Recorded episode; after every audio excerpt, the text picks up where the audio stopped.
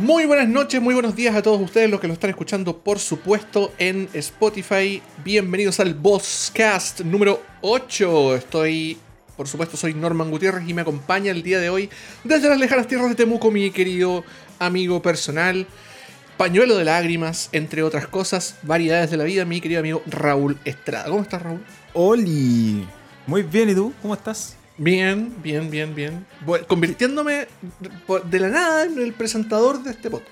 En el host, me parece muy bien. Me parece En el perfecto. host. Ca- Alguna vez que cam- cambiemos un poco los roles, pues. sí. Me parece perfecto. Se entiende, se entiende. Me parece muy bien. ¿Cómo ha estado, querido amigo? ¿Cómo ha Bien, estado su verdad, semana, su semana bien. gamer? Bien, la verdad que no tengo eh, muchas quejas, la verdad. Eh, fuera, fuera del tema de- que nos convoca, ¿cierto? Eh, hice algunos anuncios por ahí, algunos que, algunos que algunas personas ya sabían. supuesto, otros que no. eh, Bueno, para los que no, para los que no saben, para los que no saben, el caballero aquí presente va eh, se unió a las millones de personas que están aumentando la huella de carbono en el mundo y la va a aumentar de la de la forma más eh, como natural de aumentar la huella de carbono en el mundo que es siendo papá. Claro. Así que el caballero va a que- tener sí, un, pero une, une retoñe. sí, une, une, todavía no sabemos. Un retoñe, todavía no lo saben. Felicitaciones, obviamente, para él, para su, Gracias. para Muchas su gracias. esposa, que también la conozco. Y eh, vamos a ver, po. vamos a ver si es, que ver la, qué cri- pasa. si es que la criatura se transforma en, una, en, en un Nintendero, como todos creen que va a pasar. O su efecto se transforma en alguna de las otras de las otras eh, tribus urbanas del gaming, como un pipero. Puede ser. ¿Qué, qué, qué- tan, qué, tan posible es que sea un, un Nintendero, una, una pequeña madre Nintendera ese, esa criatura? Yo creo que eh, bajo. Porque. Porque todo va en la crianza. Dicen. No. No, no, no. Eh, Todo va en la exposición, creo yo. todo va en la exposición, creo yo. Yo igual tengo un caso medio cercano, es el de mi hermano chico, que tiene su Nintendo Switch y yo le he pasado algunas consolas mini y todo.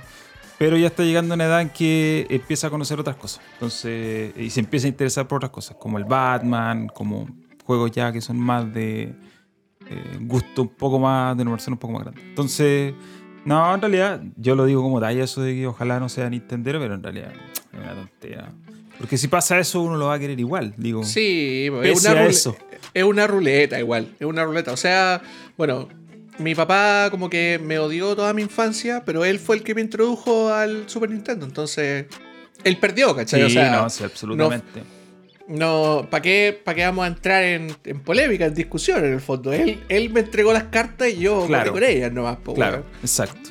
No, pero detalle. Pero fuera de eso, en realidad que también es una curiosidad, no, bien, todo bien. Me- la vida nos trata de cierta forma cuando uno llega a cierta edad, ¿cierto? Y empieza Ok, boomer.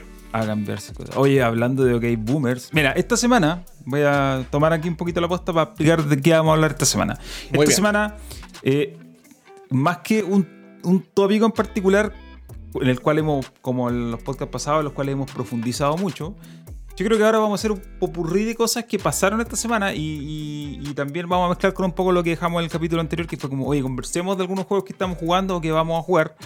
Pero yo creo que esta semana igual pasaron unas cosas que a mí me dejaron un poco. eh, un poco eh, anonadado. Sorprendido. Primero por el. Sorprendido. Sí, sor- Es poco, creo yo. Pero primero por el hecho en sí. En realidad, el hecho en sí no lo encontré tan. No lo encontré tan especial. Más sí la reacción en general de, del público a, a estas cosas, a lo que ocurre. Ya, pero Y- digamos cuál es el hecho no Lo que pasa es que son- la perdida la gente. Son, varios, son varias cosas. Pero mira, tengo aquí una lista de mm, cosas noticiosas que pasaron esta semana, eh, las que yo estuve revisando un poco. No sé si te enteraste, vamos con lo primero. eh, una lista, vamos con lo primero. Eh, no sé si te enteraste que eh, van a cambiar el actor de. Van a cambiar el modelo de Spider-Man para el- la remasterización de Spider-Man. Ya no va a ser el, que, el modelo que conocimos en el original, ¿cierto? Sino que va a ser otro modelado basado en otro actor que no me acuerdo el nombre. Va a ser un compadre más joven, básicamente. Va a ser un cabrón más joven y se va, se va a parecer, se parece mucho más a eh, Tom Holland, que es el eh, protagonista de Spider-Man, la película, las películas últimas que han salido que están Claro. basadas en este universo cinematográfico de Marvel. De hecho, es muy chistoso porque es como un, es como un Tom Holland gordo. Claro, sí, tiene una, un, un- estilo bien Tom, Tom Holliano, Holland, pero, Tom, pero Tom Holland si hubiera estado, eh, si hubiera sido un hobbit en el universo del Señor de los Anillos. claro, una cosa así. Eh, el problema es que a la gente no le gustó y, y empezaron a reclamar y de hecho eh, le, le- le llegaron unos mensajes bien como nada que ver, al, como bien fuera de lugar al actor que va a interpretar al nuevo al nuevo actor que va a interpretar a Peter Parker. Eh, básicamente lo que hicieron es lo que en, el cine se llama un recast, cuando cambian al actor eh, por otro. En el cine y en, en la serie muchas veces ocurre. Pero aquí, bueno, pasó y, y hay gente diciendo literal, tú ya no vas a ser mi Spider-Man, tú no eres mi Spider-Man. Cancelé mi precompra. Claro, y, y eso lo encuentro bastante ridículo. Ahora, dicho sea de paso, la, la- explicación que dio Insomniac Games para haber hecho este cambio, pues, dijo, no, es una cuestión meramente técnica eh, y por lo tanto eh, teníamos que cambiar al actor y es complejo, pero tenemos que hacerlo. Y yo la verdad que no sé qué creer, porque ya, ok, tuvieron que cambiar el actor, pero, pero ¿y por qué dejaron a uno que es igual? O sea, qué coincidencia, cambiaron al actor por uno que es igual a Tom Holland. Como... Mm. Sí, No sé. como diría mi querido contractulio Bombofica, sospechosa la wea. es sospechoso, digo.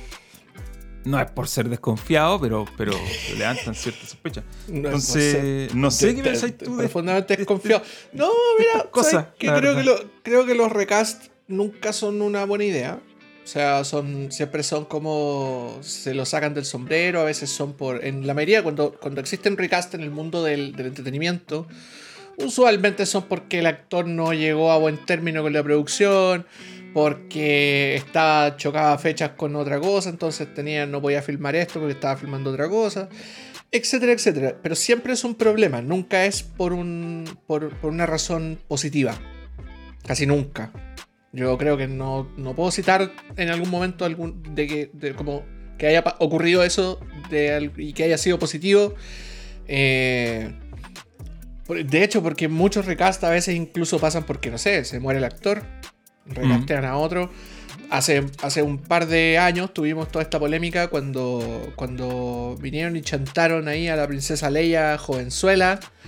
O chantaron al actor que hacía. a- no, no era Piet, era uno de los generales de Darth Vader en, la, en Rogue One. Y que lo chantaron a un actor así, un placeholder nomás, y con un hermoso deepfake hecho por Industrial Light, and Magic, le pusieron la cara de el, del viejo que se había muerto hace como 25.000 años. Eh, eso técnicamente es un recast también, pero un recast para hacerlo parecido al actor que no lo podéis tener porque básicamente ya se murió, ¿cachai? O sea, ya no podéis sacarlo del cajón Claro. utilizar técnicas de, de- para revivirlo y ponerlo a actuar, pues. No se puede, ¿cachai? Por eso digo que eso, ya, esto, obviamente estamos hablando de un caso borde, pero, pero igual, en ningún, de ninguna manera es una buena noticia, ¿cachai? O sea, no es un, no se hace porque, porque pase algo, porque es necesario que sea algo bueno, ¿cachai? O sea, no es positivo. Y aparte otro actor que sin pega, bueno, no, son nimiedades en el fondo, pero a lo que quiero llegar es que el, si bien no es una, algo bueno, ¿cachai? O sea, siempre es como incómodo para todos. eh, no sé si se justifica esa reacción tan, tan como outrageous de parte de los fans, que creo que viene a alimentar un poco esta, esta visión que tengo y sigo teniendo desde tiempos inmemoriales, perdón eh, de tipo inmemoriales donde los fans básicamente son una basura. Los fans de todo. Todos los fans de todo. Si, al- si hay fans de este podcast, son lo peor. Hay fans de este podcast. Pucha. No, o sea, yo contaba con que no hubieran fans de este podcast, pero Cita titular para diario. Los fans titular de Lun. Los, fans, del Bosca basura. son una No, los basura. fans son una basura. Los Ah, fandoms son una basura. Sí, no, es que los fandoms son una basura. Son una basura. Los fandoms arruinan todo. Y incluso fandoms a los que pertenezco somos expertos en arruinar las cosas. Los, Como Pokémon, por ejemplo. los fans de Pokémon somos expertos en arruinarlo todo. Los fans de Star Wars somos expertos en arruinarlo todo. Hasta el día de hoy los fans de Steven Universe me piden mi arroba porque... Ya lo conté, ya lo había contado, lo que hace, un par de, hace un par de podcasts atrás. Eh, los fans de todo son lo peor. Eh, ellos creen que todo se puede, o sea, que ellos lo pueden hacer mejor y en realidad los chantáis, los sentáis ya, pues hazlo tú. Y Hazlo tú. ahí está. Estoy metido en la página de PlayStation, en el blog, y ahí estoy leyendo el párrafo donde se explica, bueno, se explican todos los cambios que va a tener el juego, pero aquí el párrafo en particular, eh, provecho la pizza que te estés comiendo, para la gente que lo está viendo en video, ahora sí en video, eh, Norma se está comiendo una pizza que se ve monstruosa. Sí, una pizza margarita, gracias. Eh, el párrafo de Insomniac dice tal cual. Nos encantó trabajar con John Bubniak en el juego original. Sin embargo, para, para tener una mejor. Para encajar de mejor manera eh, la captura facial del actor de Spider-Man, Yuri Lowenthal, para. No, no mejor match. Para. Sí, para que. ¿Cómo se dice match en español? Me pierdo haciendo traducciones. Eh, encajar, Para que- para eh, encajar, sí. iguala- igualar. Para igualar de mejor manera la captura facial del actor, del actor que hace el, digamos, la voz del personaje, del personaje como tal, que se llama Yuri Lowenthal. Eh, cambiamos el actor de modelado de rostro, digamos, el, el modelo de rostro, y ahora va a ser el, el actor Ben Jordan. Y esto es para la PlayStation 5. Y aquí dice, bueno, él se ve increíble en el juego y los movimientos de Yuri, que es el actor que da los movimientos y la voz y todo eso, se ven, eh, cobran, cobran nueva vida. Yo la verdad que eh, no, no, no le veo sentido. De hecho, Yuri Lowenthal, el actor de voz y de cara de Spider-Man, publicó en Twitter así como: Señores, échenle la culpa a mis huesos. Todo es culpa de los huesos de mi cara. Fue como. ¿Qué? ¿Qué? ¿Cuál, ¿Cuál es el problema técnico que tuvo Insomniac, viejo? Es Eso es la pregunta. Es muy pregunta. raro. ¿Cuál es el problema? ¿Dónde no le pudieron poner los puntos para la captura facial? Como que. El tema, pero es que, ¿sabéis qué es lo que pasa? Es que el juego ya está hecho. Mm. El juego está hecho. Lo hicieron hace dos, tres años atrás. Es como.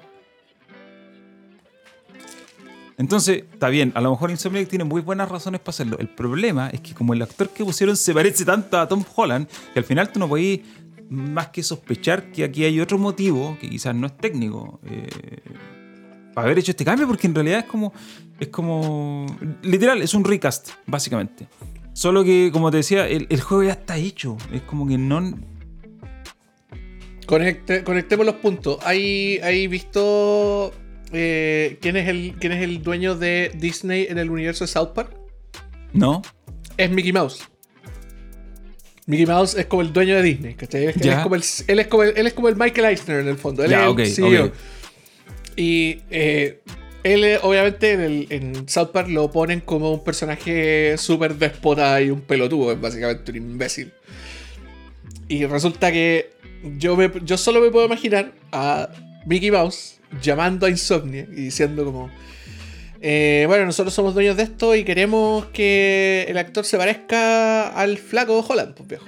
Y, Claro. y ¡Uy, me lo haces! ¡Juju! Clic. De hecho, ahora, ahora sí lo pienso de esa forma, o sea, el actor original, la, la cara original de Spider-Man del 2018 está súper bien. Digo, no tiene ni un problema.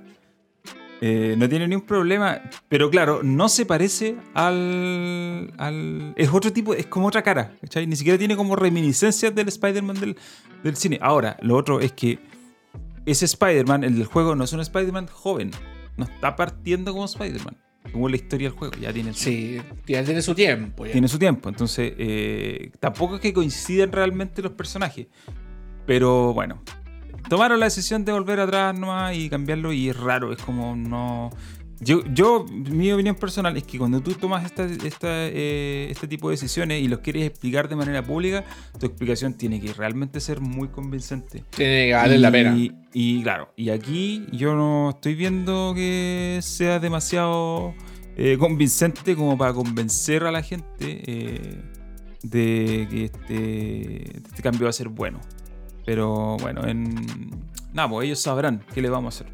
Oye, mientras estaba hablando tuve que cambiar la luz porque se veía demasiado rojo mi Eso mismo, ahora, eso mismo te iba a decir, estaba como, dejé- ahora está rosado. ahora estoy rosado.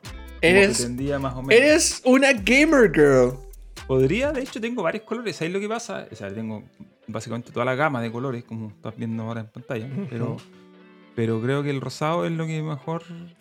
No sé, Yo tengo, gusta. yo tengo, que, que hagan poder ponerle esas luces. Yo tengo una gelatina puesta en mi, en mi, en mi cosa de luz. una gelatina. Eh, o sea, a ver, explicar. Los Mm. audiovisuales, los audiovisuales no, cuando decimos gelatina no hablamos de jalea. Hablamos de, Eh, sí, yo estaba pensando en eso. hablamos de estas cosas. Ah, ya, ok, ok. Son filtros que van en las luces. Suenan así divertido. Sí. Y la cosa es que ahora mi luz tiene un filtro. Porque es una. Porque es un. es un foco como profesional en el fondo. Que tiene mucho.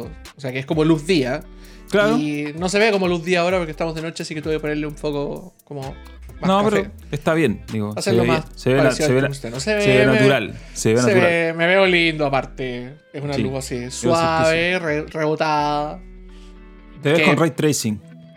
Tengo, sí, soy. Te ves con estoy- trazado de rayos. Sí, RTX 2080. RTX on. Yo tengo, no, yo tengo un filtro de Instagram nomás, gracias a Philips Hue, ese sistema de luces, que lo controláis por el celular y que podéis cambiar los tonos y todo eso. Grande Gem. Hue, Philips Hue. Bueno, eso con eh, Spider-Man. Em, Spider-Man, recast, reacción de personas y etcétera. Extraño, extraño por lo menos. Reacción de los Eh, fans. Qué Oye, en rabia. relación, en relación a Spider-Man, me llama la atención que no va a haber cross. eh, ¿Cómo se llama? Cross save. Eh, es muy extraño. No entiendo mucho las de- decisiones que está tomando PlayStation en relación a esto. Quizás hay algún motivo técnico, me parece que es muy factible que haya un motivo técnico, pero igual es como Oye, ya te ah, van a prohibir el up- upgrade gratuito y, y más encima, bueno, no sé. oye, hablando de decisiones de, eh, de PlayStation, ¿qué tan real es que le mandaron la consola a influencers? Y no, lo a- sé. Y no a como los técnicos. No lo sé. Eh, se lo leía igual que tú. Se lo, te- te lo- se lo leía a Andrés y Pinza. Un saludo para él del podcast eh, AAA. Eh, Y lo también leí de, también de 60 FPS. Un saludo para de gente 60 que- FPS y del podcast Ninguneado. Todos los, eh, todo el crossover completo del holding lo acabo de hacer en esta, en esta mención. Del Ninguneados Network. Del Ninguneados Network. Eh, se lo leí, pero no sé de dónde lo sacó, la verdad. No, No, sí, yo- de hecho estuve buscando y no encontré. Yo también le pregunté y eh, al final me quedé con que era básicamente fuente de soda. Pero no me parece. Yo, mira, yo creo, sinceramente, si es que es así, probablemente algún influencer lo. lo ¿Cómo se llama? Lo, lo sacó a la luz. Creo que. Claro, lo habría, lo habría posteado. Pero, Yo no lo vi, Pero, va, va un poco de la mano igual con el hecho que no a nadie, a ninguno de los, de los como los medios que cubren esto de manera, o ni siquiera los medios, cosas que youtubers como Digital Foundry, por ejemplo, no, le, no lo he visto con PlayStation 5, al menos. No, No han hecho Eh, comparativas, nada. O sea, han sacado, que no han, sacado lo, han sacado lo de la Xbox porque la tienen, porque se las pasaron. Hasta el mismo Marques Brownlee, el de hecho, vi su chocolate, video. chocolate sensual de la tecnología, eh, sacó video de las consolas. Y Sí, sí lo vi. bacán. Sacó. Sacó. eh, a ver, yo no, yo no lo sigo mucho a él, pero el otro día me, me crucé con un video que subió sobre la Xbox. Creo que fue sobre la Xbox.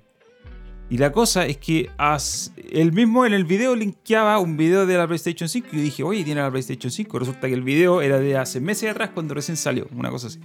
Eh, entonces, claro, no, realmente parece ser que no están las consolas, eh, como se dice, eh, in the wild, no, las han tirado. Eh,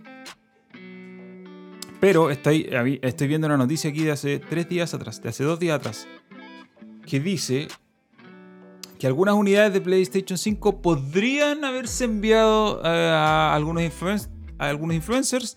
Esto de acuerdo a lo que publicó Travis Scott. ¿Quién es Travis Scott? Travis Scott es un músico. Un músico. Ya. Es un músico gringo y que de hecho está, bueno, es conocido por un montón de otras cosas. Es un compadre súper como... eh, es, es básicamente música de Centennials. Eh, Ya. Eh, de hecho, eh, Travis hizo un, concierto en Fortnite hace un par de meses. Eh, además, es muy conocido porque tiene como una línea, o sea, tiene como contacto directo con, con varias marcas de zapatillas, en particular Nike, y saca, con, saca colaboraciones, sobre todo con Nike. Y además estuvo en la palestra hace poco porque sacó álbum nuevo y parte de su campaña de lanzamiento era tener un menú en McDonald's. Y generó mucho revuelo porque los como adolescentes y, como en realidad centennials slash millennials iban a McDonald's a decir así como, como no sé, pasaban el drive-by, o sea, en el, en el drive-thru en realidad, se paraban en la ventanilla y decían, eh, Cactus Jack, fuck my dog. O sea, Cactus Jack se folló a mi perro. Y el compadre adentro del McDonald's le decía, ¿querés el menú Travis Scott, cierto? Sí.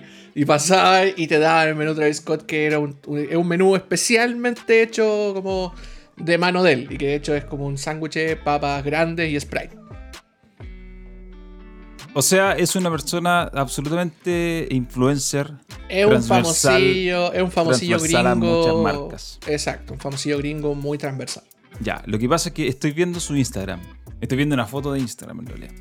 Y dice, Travis Scott dice, estaré jugando hasta que salga el sol y en sus piernas tiene un DualSense.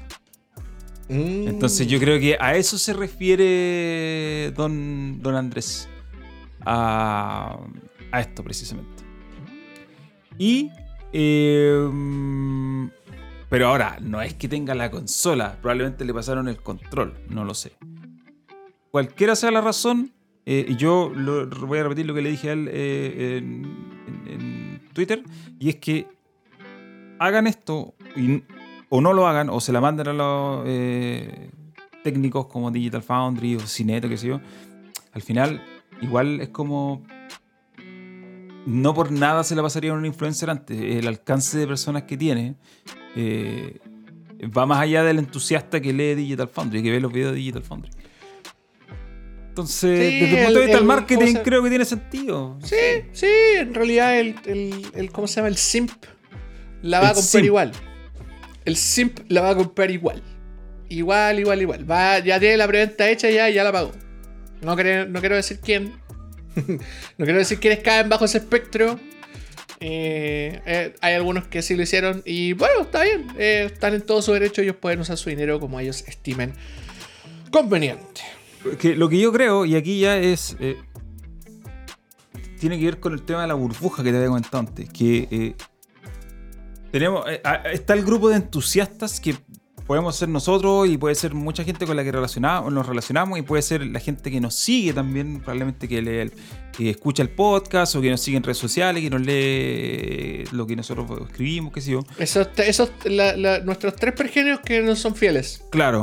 Pero Muchos saludos ese- para ellos. Eh, ese grupo de gente, un saludo para todas esas personas, representan al entusiasta, a la persona que es como el nicho, es como la persona informada, que lee sitios web, que escucha podcast, que está como al día en todo lo que va saliendo, que le encuentra sentido, le encuentra mucho valor a que Digital Foundry diga tal o cual sobre una plataforma, ya sea Xbox, Nintendo, lo que sea.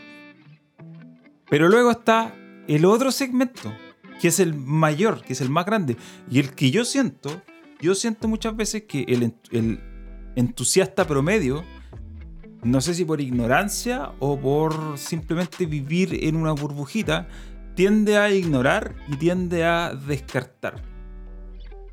Y independiente que lo haga porque de manera consciente o no, problema es que cuando se hace ese descarte, básicamente estás equivocándote.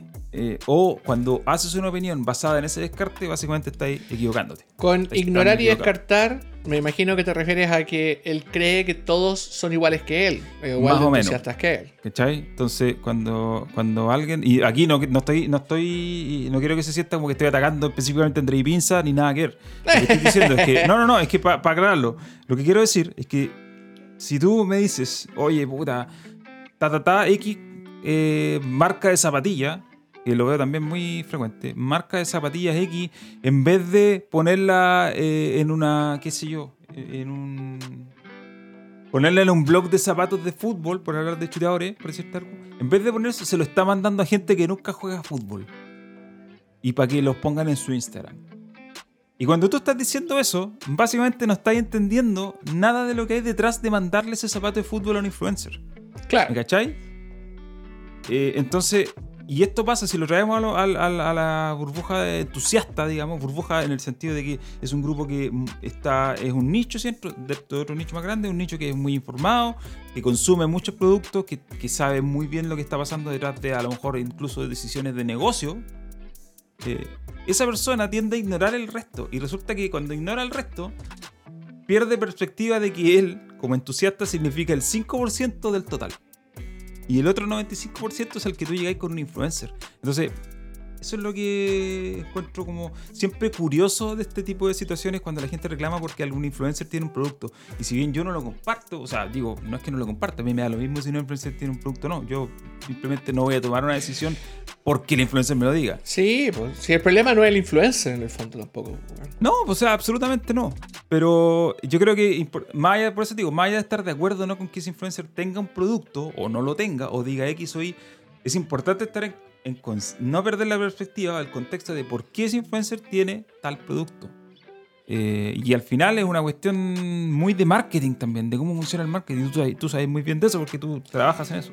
Del- de cómo está funcionando el marketing ahora. Y, eh, ahora, particularmente, cómo funciona ahora. 2020. Sí, sí, absolutamente. O sea, llegamos. Estamos en esa época, pues, viejo. Estamos en la época de esta gente que. que usa un producto y, y no tiene una seguidilla, no son específicos, no tienen ni por qué ser famosillos. No tenéis por qué ser un gran famosillo, salir en la tele, tener un álbum de música o ser ultra mega millonario. Y aún así podéis cambiar la, la percepción de un producto de muchísima gente. Es una locura, weón. A varias Lo que- escalas. lo que, claro. Los influencers gigantes como Travis Scott. Y también tenía el segmento de los microinfluencers. Que Los microinfluencers. los microinfluencers, o sea, por algo existen. Yo creo que ahí el. el, el- ¿cómo- ¿Cuál es la relación eh, costo? ¿Cuál es la relación que se usa? Entre que le pagáis y lo que tú puedes conseguir. ¿Cómo se llama en este caso? el, relación- el- ¿Cómo se llama? El- estamos hablando del ROI. Claro, el retorno de inversión, eso. La relación, o sea, el retorno de inversión en un microinfluencer debe ser súper bueno porque eh, te gastáis poco. Te gastáis súper poco. Y retorna un montón. Y te retorna harto. Y obviamente a, a- a nivel de influencer más grande, también el retorno de inversión es alto, pero tu riesgo es mayor porque tienes que invertir mucho más.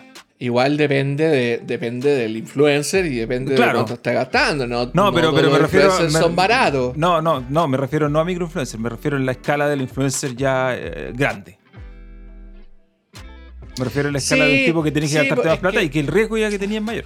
Claro, pero es que ahí eh, el, el- eh, eso como por una cuestión de reach, como de alcance, ya si una persona un- o así, un influencer así de grande usa tu producto, lo, o ni siquiera lo, le, le hace como un shout out, sino que lo usa, ya es, Claro. ya es importante. Porque son, es ganancia. perso- son, son como los, los hype beasts, son como los trendsetters, ¿cachai? La Claro. gente que pone, que, que dice esto es lo que nosotros, los jóvenes cool, o los adultos cool, o los viejos cool, o quien sea cool, estamos usando, ¿cachai? Mm. Esto es lo que estamos escuchando, esto es lo que estamos haciendo, estas son las películas que estamos viendo.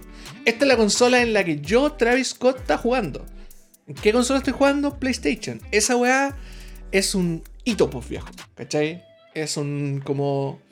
Como. Como es, es la jugada, esa. Esa, esa jugada que nosotros, nosotros de repente hace un par de semanas decíamos como, ¿sabéis que no entendemos a qué está jugando Sony? Sony está apostando por ese lado. po. Está Sí, probablemente gastándose una chorrera de plata por ese otro segmento y haciendo, enrocando sus piezas nomás, pues, ¿cachai? Cambiando rey por torre, ¿no?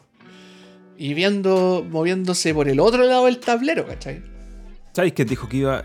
Alguien dijo, tal cual como, así como, como tú lo dijiste, esta es la consola que voy a jugar, o esta es la consola que he estado jugando. Esta ha sido la única consola, es más, lo dijo tal cual, esta ha sido la única consola que he jugado en mi vida, porque bueno, él es una persona de otra generación. Eh, el mismísimo Marcus Brawley, cuando hizo su video sobre PlayStation, dijo, tal cual, dijo, yo tengo una PlayStation 4, la única consola que ocupo. Marcus Brawley es un loco que tiene muchos seguidores. Mucha gente está detrás de lo que él hace y lo que él dice.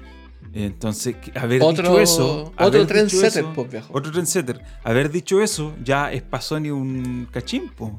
¡Cachín! Eh, entonces, por eso yo digo yo, eh, eh, creo que no, es- no hay que nunca perder la perspectiva de, los, de lo que importa a los influencers, más allá de si tú estés de acuerdo o no con que, con que un influencer reciba una consola o no. O sea, digo, yo a mí me da lo mismo, repito, yo no me voy a ver afectado por lo que diga un influencer, pero entiendo la lógica de que él la tenga, que un influencer, o que alguien como Travis Scott saque una foto con un DualSense. A Travis Scott lo siguen 33 millones de personas, según su Instagram. Ya, ¿queréis que te diga también de dónde viene un poco ese rage del, de, la, de la gente, como de los, de los que somos eh, especialistas, por así decirlo, como los que estamos en el nicho? Es que el, yo creo que, retomando algo que estuvimos conversando la semana pasada, yo creo que existe una, una especie como de inseguridad de parte del, del fan, como del pipero promedio, ¿cachai? Como del fan de Sony, que dice como, quizá esta consola puede ser un fracaso, po, weón, ¿cachai? Yo adoro PlayStation y esta consola puede ser un fracaso. O, o se puede repetir un, un PlayStation 3 eh, en sus inicios, ¿cachai? Se, como que se pueden romper todos los paradigmas y salgamos perdiendo nosotros. Ya lo, ya lo hicieron, ¿cachai? Ya lanzaron una consola a un precio irrisorio y, y ¿cómo se llama? Y era un brick basura gigante y nadie la compró. Hasta que tuvieron que obligatoriamente bajar el precio, ¿cachai? Eh, PlayStation se puede mandar un ranazo tan parecido como el ranazo que se mandó el inicio de la PlayStation 3 y los primeros lo saben. Lo saben y tienen miedo a que pase porque no, no, ¿cómo se llama? Ven que es como que veía el- es como lo que hablábamos del efecto Colo Colo la, la semana pasada, como que veía a tu equipo que juega y no hace nada y es como, pero ¿cómo, weón? ¿Cómo no están haciendo nada? ¿Cómo no corren, weón? Eh, ese- eso es lo que como creo que pasa como con el como que ven que la consola le llega al influencer y no le llega al, al especialista, no le llega al Digital Foundry para que haga la comparativa cara a cara y para que les diga como PlayStation es mejor. Para les- que reafirme lo que ellos para creen. que reafirmen lo que ellos creen, exactamente. ¿cachai?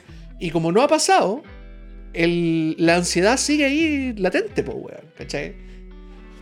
Ahora, mi pregunta es la siguiente, y esta es una pregunta casi retórica. Es, ¿por qué la gente, o el pipero promedio, o el fan promedio, por qué necesitan que otra persona les reafirme algo que ellos quieren creer, o algo que ellos ya creen?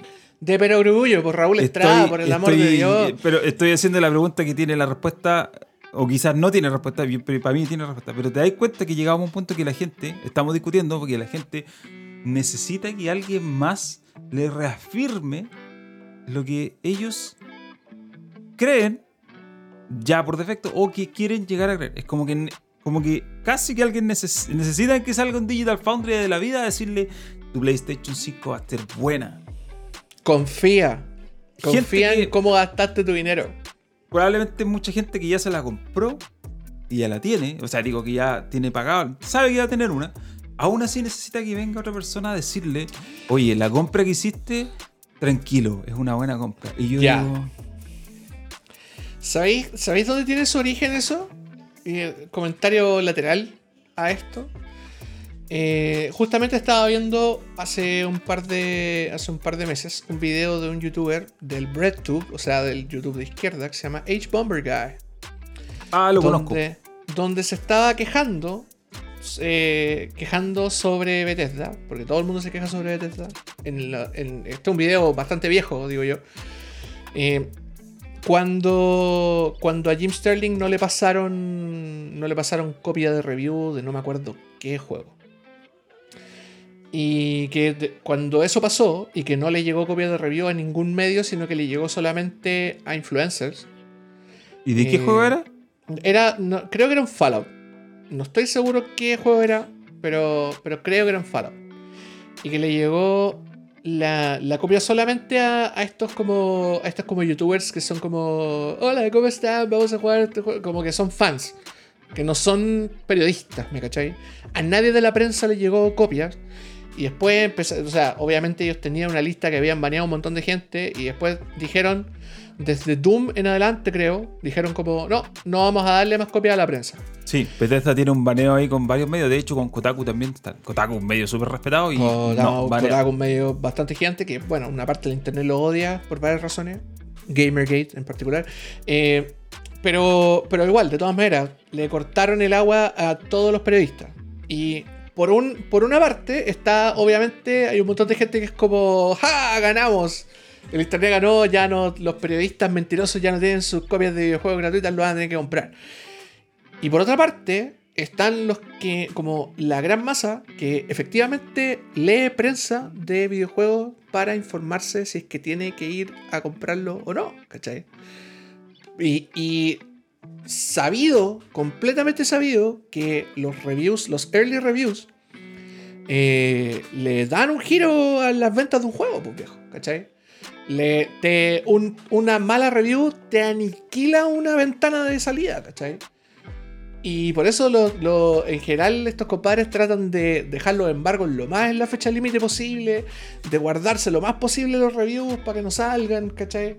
Para que por lo menos en los primeros días, eh, o, para, que, al menos la gente mantenga sus preventas. Y, los que precompraron sigan teniendo el, botón apretado y no le, no le pongan ahí cancelar a la preventa, ¿cachai? Sobre todo cuando son juegos medio arriesgados. Como, o no medio arriesgados, son cuando son juegos que se intuye que a lo mejor no vienen tan como bien. Bueno, ¿te suena esa. ¿Te suena ese problema o no? Fallout 76 todo el rato, pues, compadre. Claro, pues weón, ¿cachai? Y, y no solo eso, extrapólalo a la, a la weá de las consolas, pues weón. Sí. Algo que, un producto que no viene tan bien, un poquito sospechoso que no lo hayan mostrado tanto, muy hypeado. Eh, con copias absolutamente limitadas, donde la prensa no las tiene, donde no pueden hacer un review. Y el. Como de este. Porque tenemos un gran segmento. O sea, en realidad un pequeño nicho. El nicho de esta gente, como decíamos, como especialistas que se informan, que ven todos estos youtubers o que leen medios. De ese nicho, yo te podría decir que hay un gran porcentaje de gente que efectivamente los lee para o sea, los lee como experiencia de compra, ¿cachai? O como, en el fondo, como evaluación de compra. ¿Para qué leo? ¿Por qué leo? Porque quiero saber si es que actualmente el celular que me quiero comprar es tan bueno como yo creía o no, pues, ¿cachai? Si es que saca las fotos que yo creía. Yo, yo veo al Marqués Brawley por eso, ¿cachai? Claro. Yo veo al Marqués Brawley para saber si es que el teléfono que me voy a comprar vale la pena o no. Mm. Porque eventualmente es una guía de compra. Y nos hemos transformado en una guía de compra nomás, pues, weón. así es la weá, ¿cachai? Estamos acostumbrados a que eh, los demás digan cómo tenemos que consumir un producto. Eh, um, mira, justo que, que, tocamos este tema, hoy día yo estaba haciendo, hoy día jueves, estaba haciendo un streaming en la tarde sobre eh, en Twitch. Estaba jugando Bloodborne, mi partida anual de Bloodborne. Y entre todos los comentarios la gente que las cosas que comentaba la gente, saltó el tema de eh, los medios o los canales de YouTube o qué sé yo, sí, medios de comunicación, digámoslo así, que se sustentan por vías alternativas. Por ejemplo, bueno, tenéis por un lado la monetización de YouTube, ¿cierto? Que existe, digamos, y que es como dentro de la plataforma, es como real. Y también está la vía alternativa que es el Patreon, ¿cierto? Entonces, eh, alguien me hizo o comentario de que. O los distintos servicios, no tenemos. O los distintos servicios, bueno, pueden ser varios más. Pero en general, como que el Patreon es uno de los más utilizados. Digamos alternativo. Tú tienes un canal de YouTube o tienes un canal de Twitch o lo que sea y lo financias de manera alternativa por fuera, en este caso, una plataforma como Patreon. Entonces, un saludo, un saludo para Pablo Muñoz y nuestra claro, Para todos los que se financian por Patreon en Chile, que no son pocos, digámoslo así. Eh, bueno, el tema es que alguien me, me, sacó el comentario, oye, pero no han pensado en financiar eh, el canal de YouTube, el podcast o tu mismo streaming de Twitch por Patreon. Y yo dije que no, porque en realidad creo que el Patreon tiene que ser, o ese tipo de financiamiento tiene que ser cuando no tengas una base muy grande de usuarios que al final, cuando no termines ensuciando lo que estás haciendo. Pero de ahí salió la, la, consulta. Bueno, y si tuvieras un Patreon, ¿para qué lo usarías? ¿Para qué usarías? O sea, ¿qué financiarías? ¿Para qué usarías la plata en el fondo? Entonces, mi comentario fue: yo usaría la plata para financiar reseñas o comentarios sobre juegos en los cuales los juegos los compre. ¿Por qué? Porque esa es la única manera creo yo, es la única manera de ser independiente absolutamente y poder dar una crítica lo más limpia posible. Mm, Limpia que no se entienda como objetiva, porque objetiva nunca es un objetivo cuando, cuando estás haciendo una crítica, no es objetiva, es tu visión. Pero la estás haciendo limpia porque estás fuera del alcance de, en este caso, la marca, el- la compañía que hace el juego que te provee, te, pro- te provee a ti de una copia review para que tú la hagas. Y claro, el problema es que cuando la compañía te pasa una copia review, puede darse el caso que a lo mejor el juego no es bueno. ¿Cierto? Y, y- Me ha pasado. y ahí tenemos el caso de Fallout, ¿cierto? O Bethesda que se ha mandado estos ranazos. El problema es que cuando tú haces una copia review y te pasaron el juego, tú vas a ir a reventarlo. Digo, en mi caso particular yo no tenía ningún problema en hacerlo porque, porque así lo he hecho toda mi vida y... Creo, Bueno, que, más creo, creo que nosotros nos hemos dado, o sea, hemos tenido el placer de haber estado en medios que nos han permitido hacer eso. Claro. Vivía, al final nosotros vivíamos al alero de medios que eran tan grandes que la- una, una, ¿cómo se llama? Una marca nunca te iba a vetar un producto. Siempre obviamente que uno fuera, uno fuera justo y no fuera troll. Sí, pues, Eh, exactamente. obviamente, sí, entendiendo- que- entendiendo esa, esa lógica. Pero nosotros teníamos la libertad para decir si algo no nos gustaba de manera en paz. Pero esto no pasa siempre. Pasa eh, mucho con medios más chicos que sienten que eh, a lo mejor la, que sienten la copia de review como casi un regalo, un favor, entonces le tienen terror a decir algo negativo por miedo a que la marca se les pueda enojar y les pueda pro- prohibir Claro, nunca más le, o sea, que les quite la teta. copia. Mm. Entonces, entonces aquí, aquí voy con esto. Aquí los, las reseñas, como bien tú lo dijiste, reforzando ese mensaje, las reseñas te sirven, sobre todo las que vienen antes del lanzamiento, te sirven para asegurarte una cantidad de copias vendidas que no es menor. Y para allá apuntan todo esto de eh, mandarle copias de juegos a la prensa antes de tiempo, mandarle copias de juegos a los influencers antes de tiempo, pasarle consolas a los influencers antes de tiempo. Eh, y claro, al final terminan siendo recomendaciones, sí, es cierto, pero también son como el brazo, una parte del brazo de marketing del juego. O sea, al final Claro, es PR al final, pues viejo. es PR. Al final se terminan muchas veces estas cosas convirtiendo en portavoces de, de las marcas, digámoslo así. Eh, sobre todo cuando el mensaje que se da es muy positivo, más incluso de lo apropiado, eh, o, o de lo que, no sé, uno considera que es apropiado. Digo, cuando, no sé, los comentarios se terminan convirtiendo en lo que eh, es la parte de atrás de la caja. La típica, ¿qué es lo que sale detrás de una, cuando uno habla de la parte atrás de la caja? En la parte atrás de la caja, lo que sale es conviértete en Spider-Man, vuela por los aires, eh, muévete de edificio en edificio, combate. Eso es la parte atrás de la caja, es descriptivo. Y, y las reseñas no necesariamente tienen que ser descriptivas, las críticas no son descriptivas. Las críticas son un comentario editorial muy particular sobre un producto, no la descripción de un producto. Claro. Entonces, O sea, eh, es que sí, o sea, es que para poder hablar de ese producto tenéis que describirlo, pero sí, sí, no son lo esencial. o no sea, yo claro. no hablo de que Spider-Man puede volar por los aires, te digo como puede volar y vuela bien, ¿cachai? O Eso. vuela como el, o ¿Sabes vuela como el culo porque no funciona. Vuela, pero vuela lento. O vuela más lento lo que encuentro que es bueno. O vuela más rápido lo que encuentro. Entonces, eh, pero al final es el tema. y- y volviendo al tema original, viendo la conversación original, todo esto de los influencers, por más que uno a lo mejor esté en desacuerdo por lo que significa el influencer como tal y la demonización del influencer, igual todo esto tiene que ver con que al final es marketing. Y necesitáis generar hype, necesitáis generar expectativas sobre un producto. Y obviamente tiene mucho más sentido, si yo fuera PlayStation, tiene mucho más sentido pasarle a Travis Scott un control y una consola de prototipo para que se saque una foto que pasársela a Digital Foundry, un medio el cual tiene otro enfoque y si la consola tiene algún problema técnico, Digital Foundry lo va a hacer saber. Entonces a mí eso no me conviene en función de... Exacto. Eventualmente, eventualmente Digital Foundry igual lo va a tener. O quizás no tenga a, problema la consola. se van a enterar en algún momento. Se van a enterar. Probablemente, y esto es lo otro. Y, y, y esto era lo que yo decía cuando decía, ¿para qué usaría un Patreon? ¿Para qué usaría plata que yo pueda ingresar? Eventualmente Digital Foundry, si no le mandan la consola, se la van a comprar ellos mismos.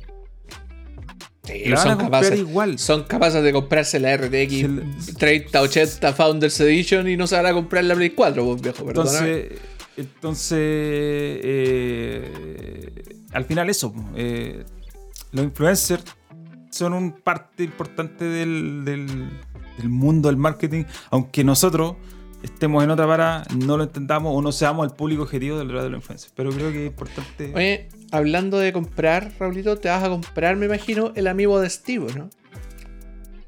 No, yo no compro esas cosas. Yo no consumo esas cosas. Oye, eso, eso, eso quería mencionar. Yo, de hecho, tuve una, tuve una discusión, o sea, discusión amigable, eh, no una, una pelea. Una eh, argumentación. Una argumentación con, con mi polola el día de ayer acerca de Minecraft, justamente. Porque resulta que me, el día de ayer, como pagaron, adquirí una Xbox One. Ya. Una, y una Xbox One, eh, lo voy a transparentar. Me costó, no voy a decir la, el precio exacto, es estamos hablando de la Xbox One 1, la, la VHS, El VHS, el mm. VCR. eh, pero me la compré por menos de 100 lucas. Hice, hice un negociado con un buen amigo mío, que no voy a decir quién es, pero su nombre parte con A y termina en Andrés. Eh, y me, me compré la consola y obviamente eh, la, la Xbox One por sí sola es una... Es un, una, una- un VCR, weón, es una, un VHS un- que no hace nada, Sí, es una, está en mis pies. En este es momento está en, está en mis pies en este Es tu, momento. es tu pisapapeles en este Sí. momento. Es un maldito ladrillo. ¿Qué es, lo que, qué es lo importante de esa consola? El hecho de pagar Game Pass y tener 350.000 juegos en la maldita consola. Entre ellos, y que hay varias joyas ahí, estuve jugando hace un rato Yakuza 0. Está. Está. ¿Cómo se llama? Eh, eh, está No Man's Sky, que también no lo había jugado y que ahora ¿Está en está, Game re Pass? bueno. Está en Game Pass. No tenía idea. Yo no lo había jugado, así que aproveché y dije yo, ah, lo voy a bajar. Buena. Me bajé el Killer Instinct para jugar un Killer Instinct. Me bajé un par de juegos del Replay. Y entre ellos de repente veo que aparece ahí Minecraft. Que habíamos hablado que obviamente Microsoft lo había comprado, así que obviamente está ahí, está ahí presente. Y yo digo, ah, lo voy a bajar. Y, la, y mi puebla me queda mirando y me dice, que chucha, niño rata. Básicamente me miró con cara de, weón, por favor anda a lavarte el culo porque, weón, lleváis tres días sin bañarte, básicamente. Y, yo la quedé mirando con cara de, pero si Minecraft es un buen juego. Es un buen juego, lamentablemente tiene una, tiene un, ¿cómo se llama? Tiene, como decíamos hace un rato, un fandom un poco tóxico. Eh, y que va muy de la mano con la edad de ese fandom, que hoy en día ese fandom está cumpliendo 17, 18 años, básicamente Tiene una reputación, digámoslo así. Tiene una cierta reputación. eh, eh, es como un juego emblemático del niño rata. De ese niño que cuando yo trabajaba en FestiGame iba, iba a las tiendas a comprar peluches de Creepers, ¿cachai? Eh, y que obviamente lo, probablemente lo jugó en el computador Junaev, porque, se, porque digámoslo, el Minecraft corre en una papa. Es un juego súper accesible. Y eh, no es un mal juego, ¿cachai? Aunque tenga una mala reputación. Yo también estuve muy viciado en mi época universitaria por Minecraft. Eh, y, me, pasa que me, encontré con él y dije, filo, lo voy a bajar y me voy a meter de nuevo al asunto. No lo he abierto todavía porque valoro mi tiempo. Pero sé que cuando lo abra voy a entrar de nuevo a todo ese, a todo ese rollo. Yo a mí me encanta el modo survival, por ejemplo. Siempre lo he encontrado algo divertido. Es un juego, juego súper entretenido y súper viciante. Eh, entiendo de dónde viene, ¿cachai? De dónde viene el vicio. Pero me pasa que hoy día, en la mañana, 11 de la mañana, prendo mi televisor. Voy a, dije yo, voy a ver el, voy a ver el, ¿cómo se llama? La revelación del nuevo personaje de, de Super Smash Bros. Ultimate. Y me encuentro con que es eh, básicamente Steve. De, que es el personaje principal de, para los que no lo saben, el personaje principal de Minecraft. Y digo como, ah, makes sense. Como, como viejo, es una franquicia amada por millones. eh, probablemente muy pocos gamers conocen Minecraft o muy pocos gamers como que se han escapado a las garras de Minecraft y los que lo han hecho lo hacen con, esa, con ese desdén un poco. Pero tiene sentido. Uno de los juegos, si no el juego más famoso o mejor jugado del mundo, que le dio una millonada a su creador. Estamos hablando del Gordo Notch, que es un maldito Notch. Eh, votante una, Trump horrible, una horrible persona. una horrible persona. Eh, y, y ¿cómo se llama? Y, y yo digo, viejo, tiene todo el sentido del mundo. Y de repente voy a Twitter Y. Viejo, era como el, el- No sé si habéis visto el capítulo de Bob Esponja. Cuando están como dentro de la cabeza de Bob Esponja están todas las esponjas corriendo con cosas en llamas. Como que es su cerebro que está en absoluto caos. Bueno, eso era mi timeline, básicamente. Y, y mucho odio, mucho desdén, mucha como. Mucha como. ¡Ah! Sakurai, te odio. Y yo como. Así, al tiro. ¿Por qué? ¿Por qué sigo a esta gente, Dios mío? Yo leí esto hoy día, tal cual. Un, un mensaje en un foro, no voy a decir cuál, un foro que decía, cancelen a Sakurai. Oye, viejo. ¿Cómo van a cancelar a, cómo van a, cancelar a Sakurai? Pobre Sakurai tiene las muñecas para la corneta, viejo. Tiene como una esclerosis brígida. Se va a morir en 5 años más, weón. Ustedes lo están cancelando. ¿Qué les pasa, weón? Ahora, ¿Qué me tienen llama en la, atención, cabeza, weón? me llama la atención, y, y muy parecido a lo que estamos hablando me llama la atención el, el descarte casi ignorante de eh, Minecraft por una generación, una generación de gente eh, que digo, ¿qué estás haciendo? Que- o sea, entiendo que es tu opinión, pero basada en qué? ¿Cuál es tu argumento para decir eso? O sea, ¿de verdad eres tan ignorante? Perdón porque lo diga así. ¿De verdad eres tan ignorante como para creer que Minecraft es un juego menor cuyo personaje principal no tiene cabida en otro juego? Estás hablando del juego más vendido de la historia. El juego que ni siquiera es un juego, es una plataforma, básicamente. El juego vendría siendo el modo survival. Ese vendría Claro. siendo el juego. Sí, porque el Creative es como la plataforma. Es una plataforma, es, una, es, una, es, un, es un producto de software que, dado su origen, bueno, o no, más que dado su origen, es un producto de software cuyo origen ya da lo mismo. Da lo mismo que lo haya hecho Notch o quien sea, que da lo mismo que Notch se lo haya robado a alguien más, no importa. Es un producto que se usa en escuelas, es un producto educativo, es el equivalente, es el equivalente al Lego. pero es un versión- producto trascendente, pues, viejo. Es un producto trascendente, es un producto transversal. Lo juegan niños, pero no solamente lo juegan niños, lo juegan grandes, lo usa gente para aprender. Lo usa gente para aprender, lo usan para enseñar en escuelas. O sea, y me estáis diciendo, ¿estás descartando Minecraft porque tú no lo conoces? ¿Lo estás descartando porque tú no eres el público objetivo? ¿Lo estás descartando porque crees que no merece? Eh, eh, Es como, amigo, insisto, de verdad, las burbujas, las burbujas de la gente se basan primero en un gran, un gran factor de esa burbuja es la ignorancia. Es creer que tú, gamer, persona entusiasta, eres el único que importa, básicamente, y que tu segmento es el relevante, y no. La verdad es que no. La verdad que nada más lejano a la realidad, porque ese segmento que se queja es el 5%. El problema es que ese segmento que se queja es el que más ruido hace. Claro, es el que más, se- el que más ve amplificado es su el mensaje, ruidoso. Claro, es el ruidoso. Pero no tiene ni una lógica, no tiene ni un sentido. Y hoy día yo vi una cantidad de, ¿cómo se dice? Hot takes The hot takes. respecto a esto que fue como, oye, ¿en serio? O sea, me estáis diciendo que no estás, que no aceptas un personaje de un juego de niños como Minecraft, entre comillas. Pues no un juego de niños, viejo. No, pero esa es la lógica. O sea, no acepto un personaje de un juego de niños en mi Smash Bros. En machito. Firma un compadre de 30, probablemente con hijos. Comiéndose los mocos. Es como, loco, ¿de verdad? Ya, hay, hay otro punto que, que, ¿cómo se llama? Que creo que también tiene, tiene, un poco, tiene un poco que ver como con el... Me voy, a, me, me voy a volver a quejar del capitalismo. Todos los capítulos me estoy quejando del capitalismo.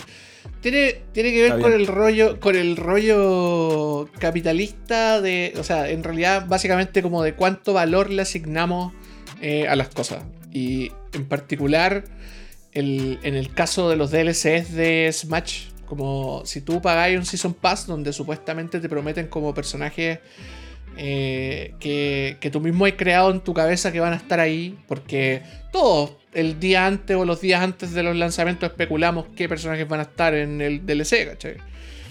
Eh, todo el, tuvimos, incluso voy a, voy a mandarle un, un saludo a mis queridos amigos Gonzalito Lara, Cristian Miranda y Axel Christiansen, más conocido como Don Filofio. Eh, Y estuvimos, que tuvimos una conversación acerca de quién posiblemente podía salir y se hablaron de muchos temas. Yo personalmente pensaba que iba a ser otro Mario. Yo supuse que iba a ser otro Mario, voy a ser un, no sé, como Mario Builder, o voy a hacer otro, alguna iteración de Mario de alguna u otra manera, porque estamos los 35 años, bla, bla, bla, hay que hacerle otro cariñito, etcétera, etcétera. Y, y siempre están todas esas especulaciones. Uno dice, ah, va a salir otro mono de Fire Emblem. Ah, va a salir otro Pokémon. Ah, va a salir esto.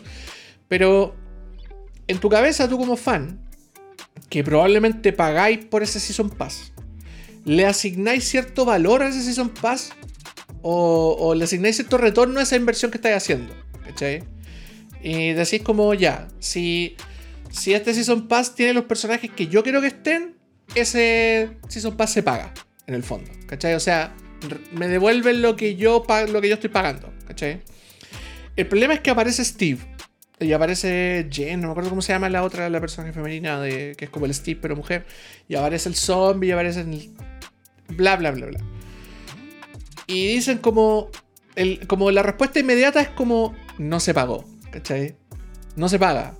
Pero eso es básicamente quitarle valor por una. por, por una. por un juicio que tú estás haciendo. eh, acerca de. acerca de cómo es Minecraft y cómo se muestra Minecraft al mundo. Y cómo se ha vendido Minecraft y quién juega Minecraft. Tú le das un valor que es mucho menor. eh, o sea, que, que en realidad tú le das un valor menor que en realidad es muchísimo mayor.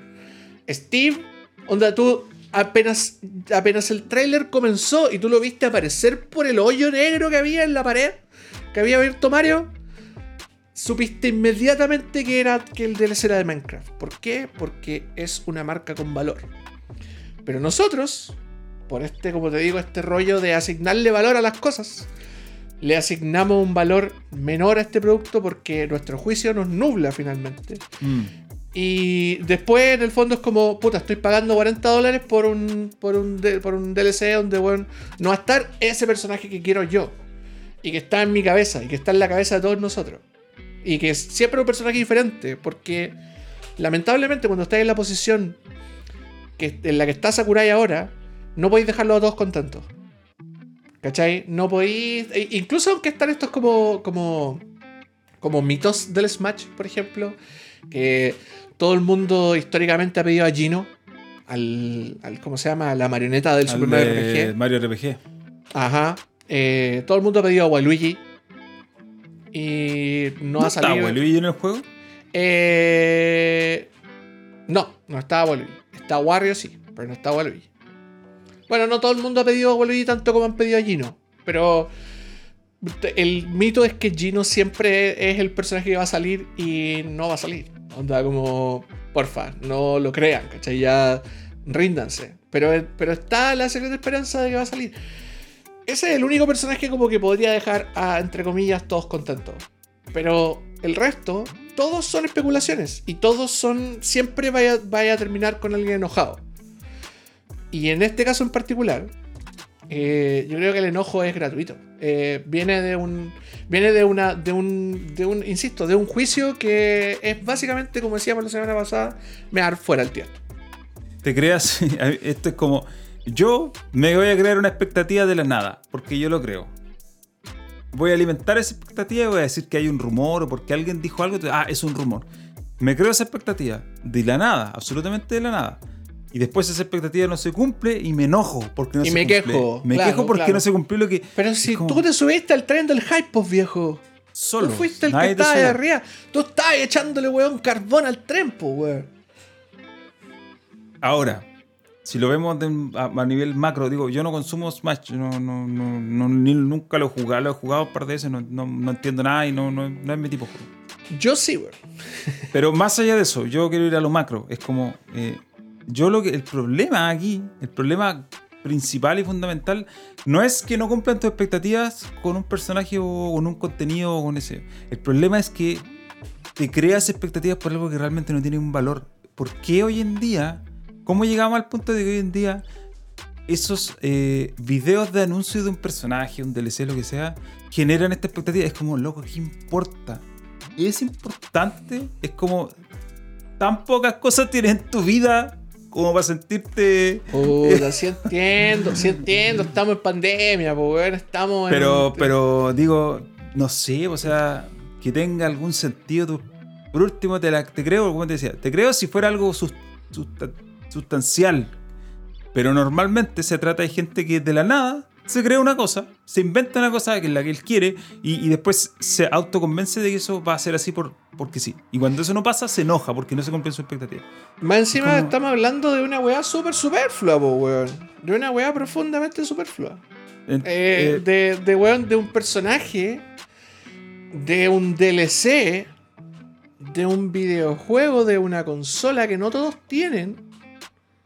Eh, que es un producto de entretenimiento que representa así un porcentaje de todos los jugadores. Weón, es una minucia, viejo. Ya, pero es ahora- el nicho del nicho del nicho del nicho. Mi pregunta es la siguiente: ¿esto es parte de un paquete de personaje? Battle Pass, no sé. Es, Es, como un el, es DLC. el segundo Battle Pass de Smash. Ya, pero ¿tú lo puedes comprar solo o compras el paquete donde vienen todos? Ambos, ambos. Tienes Ya. ambas opciones. Comprarlo, comprarlo, el, comprar el paquete obviamente es bastante más barato.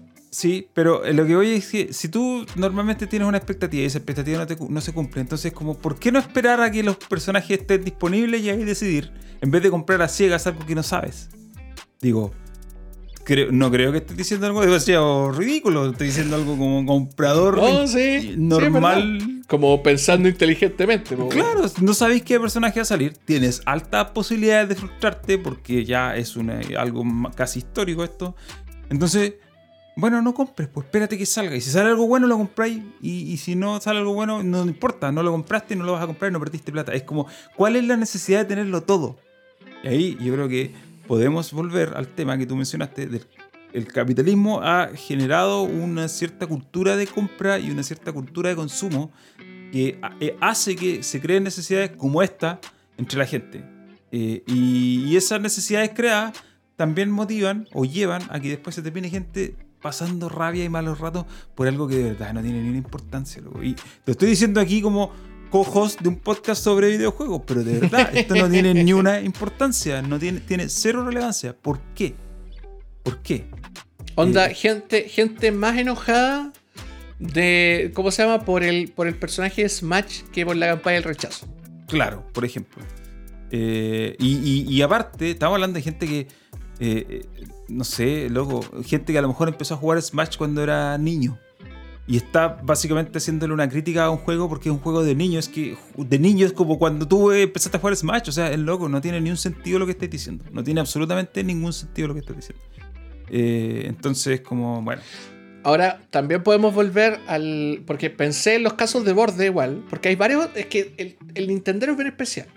No, no lo podemos negar. ¿Cachai? O sea, en general el Nintendero, Nintendero, estamos hablando de la madre durísima. Superiora. La madre superiora tiene una personalidad bien especial, ¿cachai? Como es súper protectiva, como para ellos Mario y Zelda Forever, ¿cachai? Y lo, y lo digo como una de ellas, porque si tú te fijas, debajo de mi chaleco, y voy a apañar para la gente que está viendo esto en, en, eh, en video, mira quién está. Link. El Zelda. Exactamente. El Zelda en su mi amigo, normal. Mi amigo el Zelda, que ayer estábamos, estábamos viendo un clon, un clon de Zelda en, en la, en la One. Y ¿Cuál? básicamente fue. No, es que no me acuerdo cómo, cómo se llama, pero en realidad no es un clon, es como un. Es como de esos, esos eh, roguelikes de cuadrícula. Ah, ya, ok, ok. eh, y- pero que a- adelante sale como. sale un, un. ¿Cómo se llama? Como un Link con bigote. Entonces era. No era. No era Link, sino que era Luis. ¿Cachai? Entonces Luis. entonces decíamos, decíamos que era la leyenda de Sandra 2, las aventuras de Link. O sea, las aventuras de Luis. La leyenda de Sandra, ¿no? Iberic, Ibérica Entretenimiento, ¿no? Sí, ya. Bueno, no te dio tanta risa, La pero leyenda de Sandra, ¿no? Sí. para mí, en ese, para nosotros en ese momento fue chistoso. Bueno, Me acordé Don Pepe y su, de Don Pepe y como su Don. Pepe y sus globos, exactamente. Como, de, como las cosas de Ibérica Entretenimiento. Eh, espérate, se me fue un poco la onda. Ah, bueno, lo que te decía que la, en general Nintendero tiene una personalidad bien especial, es súper protectivo de, de como el universo en el que viven sus personajes, súper protectivo, como que defiende a Nintendo a muerte. Eh, son súper sectarios, son como, como, o sea, somos un poco, me incluyo, eh, somos un poco talibanes. Reconozco que somos un poco talibanes, lo que comentábamos hace un par de semanas sobre que cuánto lloraría el Nintendero promedio viendo a Mario en otra consola que no sea de Nintendo. Es prueba de ello. Ocurra, ¿cachai? ojalá ocurra. Sería bacán, pero, pero es prueba un poco de que existe como esta cosa media como de la torada de, de Nintendo, ¿cachai? Donde el- el- los himnos y salmos de Mario deben rezarse solamente en una consola de Nintendo, ¿cachai? Eh, no pueden rezarse afuera y, weón, a las 12 tenéis que rezarle a la meca de, de Miyamoto, weón, mirando hacia Redmond, pues, weón, ¿cachai? Se han rezado en un celular. Eh, que, que yo creo que es lo más lejos que ha podido llegar. Mm, porque, Lo más lejos que llegado. Claro, claro, exactamente. Y, y bueno, con sus pequeños touches and goes entre medio en algunos lados y que han recibido incluso esas críticas como ya, ¿cómo cresta están apareciendo estos personajes en mi consola que no te Nintendo? Lo, lo, a lo que quiero ir. eh, imagínate, o sea, vuelvo a, la- a la idea del amiibo de Steve. ¿Cachai? El amiibo de Steve, como que para el Nintendo promedio, como que rompe un poco con su biblioteca hermosa de 200 amigos. eh, donde yo también tengo ese mismo, de hecho. Rompe su biblioteca de, de- donde todos los amigos son solo personajes de Nintendo o personajes de franquicias así como súper como tomadas con. Como que han aceptado en la, en el, en el, en la cofradía de personajes a través de esta herramienta que es el Smash, ¿cachai? Pero como que llega a este punto en el cual aceptar a este personaje es demasiado, como que ya te extendiste. Como que, weón, es básicamente el rollo de la iglesia. Cuando, cuando llega la modernidad y, y, bueno, empiezan a, empiezan a, a volverse, digo, normales, porque son, porque existen, siempre han existido la normalidad todas las disidencias. Por ejemplo, no sé, las mujeres votan. Y hace 100 años era como, wow, ¿cómo van a votar las mujeres? no ¿Me pueden, no hablando? pueden, no pueden. Ya, en la iglesia es lo mismo, ¿cachai? O sea, hasta hace 50 años era como, ya, ¿cómo vamos a aceptar homosexuales en nuestra iglesia? ¿Qué estamos hablando? La- el- eso es sodomía, ¿cachai? Pero viene, sale un papa y dice como, todos los, como todos los seres Todos humanos. Son, hijos de Dios. Y, eso, y onda, pregunta así, levanta la mano un cura de- en todas las reuniones y dice, ¿lo gays también? Y Francisco dice, sí, lo gays también, démosle, tranquilo, todos son hijos del Señor. Y bueno, tenemos que aceptar ese, o sea, tiene que aceptar, tiene que aceptar, como decía. Tiene que aceptar, como dijo. como dijo mi amigo haitiano. Eh, y obviamente pasa a ser parte del dogma, ¿cachai? Pero hay una, siempre hay una resistencia ante el cambio, ante la adquisición de la, cul- de la nueva cultura hacia el dogma. Y para los reyes del dogma de videojuegos, que son Nintendo, Steve es un- una Un rotura foráneo. profunda al dogma, ¿cachai? Pero igual, igual hay personajes que no son de Nintendo en Smash. Entonces. Sí lo sé, pero no rompen, no rompen Claro. con la, con el, como con el, con la, la cultura y de hecho vienen de familias muy parecidas. O sea, por ejemplo, el Joker, el Joker de Persona 5. Persona 5, juego japonés, ya, Snake. Japón. Snake.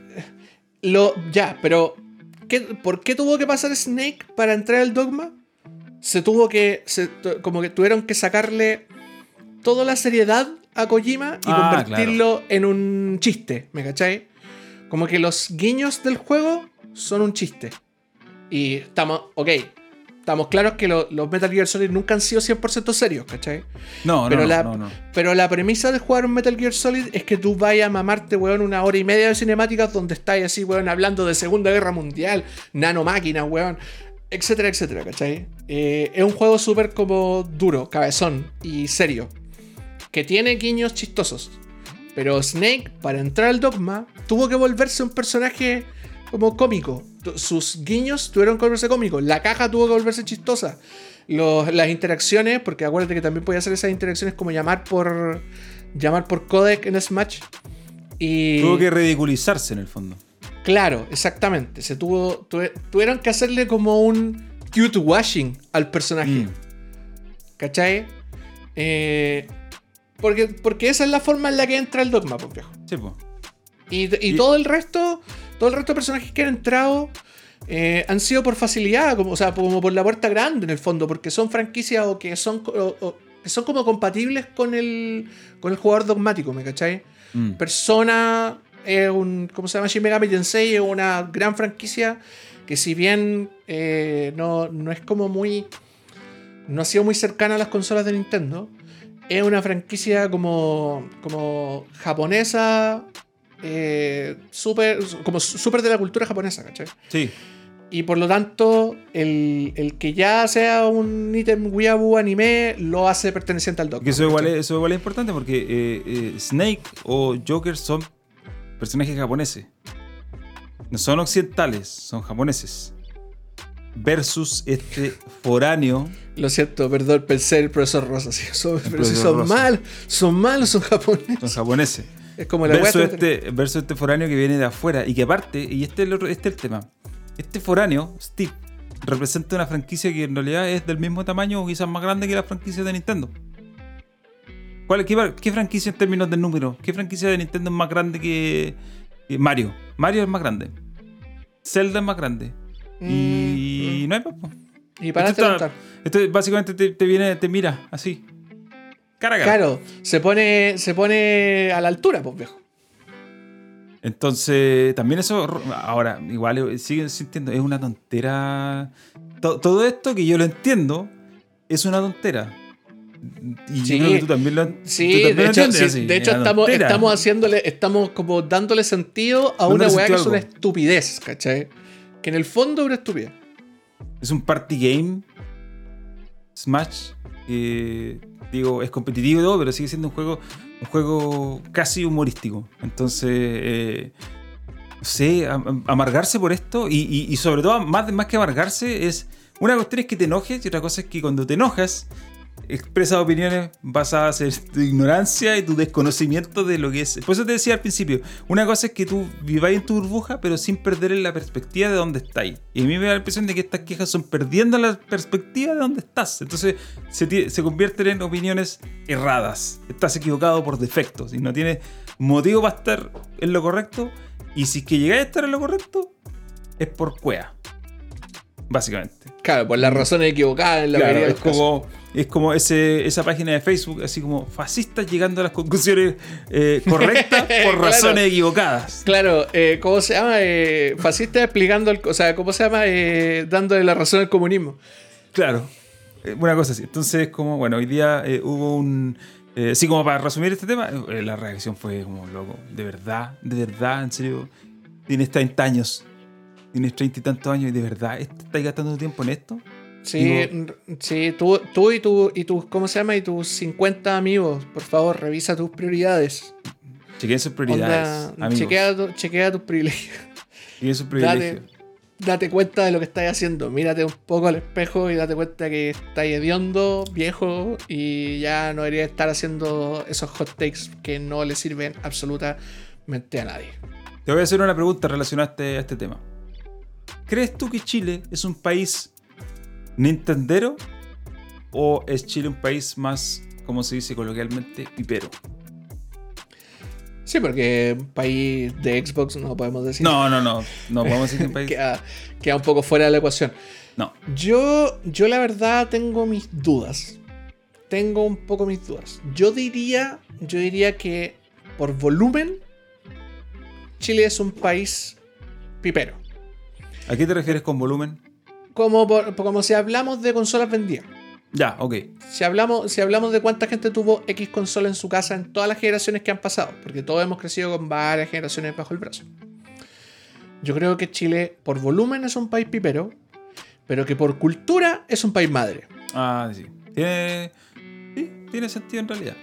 Eh, igual, Nintendo fue una, fue una, una una marca muy, bueno, que corría sola casi prácticamente en la primera mitad de los 90. Acá en Chile al menos. Diría que, no diría que antes porque antes vivíamos en dictadura y teníamos otro sistema económico que no, quizás no permitía tanto que o sea, las cosas llegaran. Pero ya después de los 90, yo creo que la primera mitad fue, bueno, exclusivamente Nintendo. Después, a mediados de los 90 ya empezó a llegar PlayStation y la cosa empezó a cambiar. Pero eh, a mí me cuesta. eh, claro, yo, entiendo lo que tú me decís. Estoy de acuerdo con eso. Pero, pero vámonos específicamente al criterio volumen. Solo volumen, más que cultura. Porque la cultura también te puede decir otra cosa. La cultura. ah, Y, y- quizá a lo mejor los tópicos alrededor de Nintendo generan muchas más discusiones. Y por lo tanto son más visibles. Pero a lo mejor es menos gente generando esas discusiones. Puede pasar. Ya, pero es que tiene, tiene un poco que ver con el valor que hablábamos el otro día. ¿Qué pasa, mi amor? Eso, ¿qué es? Perfecto. Eh, hablábamos un poco de lo- del, del- del valor de Nintendo, ¿cachai? Eh, En el fondo Nintendo es no vale por volumen. Nintendo gana por el valor de su, de su franquicia. Y, y por qué creo que, o sea, por qué para mí la- el, el tema cultural es importante. Yo te, te vuelvo a repetir, yo creo como firmemente que por volumen eh, PlayStation tiene una presencia que es innegable para todos. Ha estado en la vida de prácticamente todos los que han jugado, ¿cachai? Eh, y yo sé que muchos de nosotros incluso eh, son como jugadores híbridos, por así decirlo, porque no de repente igual... de- o sea, estamos hablando como del universo consolero, pero hay mucha gente que juega en PC y que siempre toda su vida juega en PC y filo con las consolas, ¿cachai?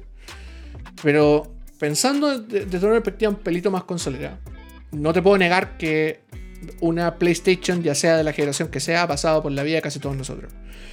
Pero ¿por qué creo yo que es relevante el tema cultural? Voy a poner un ejemplo como bien puntual. No me acuerdo en qué programa exactamente fue, pero creo que creo que estoy, o sea, no creo no creo equivocarme que fue en Morandé con compañía. Alguien hizo la siguiente talla. Viene cansado una persona, un compadre, y viene y dice, oh, madre, caminé más que Mario Bros. caminé más que Mario Bros, pues viejo. Sí, no, sí, te entiendo. Y que es una, que, que una talla que esté en un guion así, en un programa completamente boomer. eh, a mí me hace mucho sentido como desde la perspectiva de la cultura. Yo sé que es un hecho aislado. Yo sé que no es No, probablemente tiene sentido. Tiene todo el sentido del probablemente mundo, es como una excepción, pero, pero, pero en el fondo es, es un es un tema, es, es una culturalidad que ya es transversal, ¿cachai? Es algo que todo el mundo es capaz de entender, que mi mamá es capaz de entender, ¿cachai? Mm. La mía también. Eso yo creo, eso yo creo que, es, que es, como se llama, que es definitorio, ¿cachai? Que no, no podéis negarlo, en el fondo. Que sí, que podemos hacer todas las extrapolaciones del mundo y podemos dar por ganado a los piperos en la carrera. Pero Nintendo está ahí como duerme, ¿cachai? Como, como está. O sea, yo tengo. ¿Cómo se llama? Tengo el, el Lamborghini en la casa, pero bueno, igual tengo la camioneta aquí en el garaje, ¿cachai? Sí. Forma no, de cierto. igual. Digo, todo esto, esto te lo comento porque eh, hoy día, la, eh, eh, jueves, puse por Twitter, oiga, déjenos un comentario sobre lo que les gustaría que, nos hable- que conversáramos. Entonces, en el podcast. Entonces, eh, varias personas dejaron sus comentarios, algunas de las cosas que ya hemos tocado en este episodio. Pero me quedó dando vuelta ese. Alguien preguntó, bueno, ¿y ustedes creen que Chile es un país pipero o es un país de entendero? Y yo dije, buena pregunta. Digo, no tengo la respuesta, yo creo que no tenemos la respuesta, pero, pero podemos hacer un cierto análisis y yo creo que sí. Es lo que tú decís tiene mucho sentido, la verdad. Culturalmente Nintendo, eh, por quizás incluso hasta por antigüedad, más que otra cosa, Claro. eh, genera ese impacto por las franquicias asociadas a Nintendo que son más antiguas y porque y, y aquí está el tema y, y tiene que ver con lo de Minecraft un poco. Mario Bros es un nombre muy transversal más allá del núcleo de gente que lo juega. Yo siento que las propiedades intelectuales de Sony o de PlayStation son más para el entusiasta. Son más de consumo de entusiastas, si bien son muy masivas, pero son para la persona. En cambio, Mario- Bros. es un icono, es un icono de cultura popular brutal. Y en, ese, en esa misma línea también siento que Minecraft es básicamente lo mismo. Si Minecraft llegó a ese punto, estamos en ese punto. Con 10 años, 12 años que tiene Minecraft, no, no sé cuánto. Llegó a ese punto de ser así de. de Así de reconocible. Y, y- y claro, y si tú te, te ponías a pensar en franquicias de PlayStation que tengan ese tipo de reconocimiento. Uy, no sé, no sé. Ninguna, yo creo. Es más, yo te diría que hay una franquicia de Xbox que tiene tal reconocimiento también. Eh, acá quizás no tanto, pero en otros lados sí. Eh, sobre todo en Estados Unidos. Halo. Halo es Sí. una franquicia que en su momento, ahora ya está un poco de capa caída, por, por- no tanto por los juegos Por malos, sino por, razones. por- porque eh, han salido con menos frecuencia, y etcétera.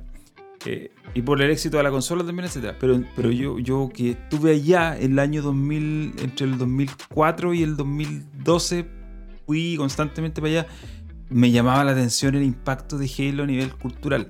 Eh, lo mencionaban incluso en estos programas late shows. Eh, salía siempre al baile. Eh, y pues digo, quizás ahora ha perdido un poco de impacto, yo no lo sé porque no vivo allá, pero sí lo vi en su momento y me llamó la atención que era un icono cultural que hasta mi mamá, mi mamá sabía que era el Master Chief. A mí me El llamaba la atención. jefe, por loco, El jefe maestro es como un personaje que...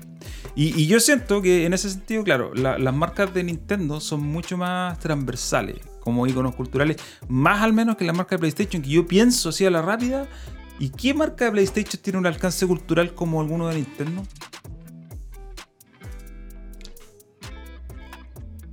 Digo, Spider-Man, ¿no? Que la- Sony, Que la gente, no, pues sí. Que la- y, y así como de lo. Es que, es que también tiene, tiene un poco que ver con. como con esta.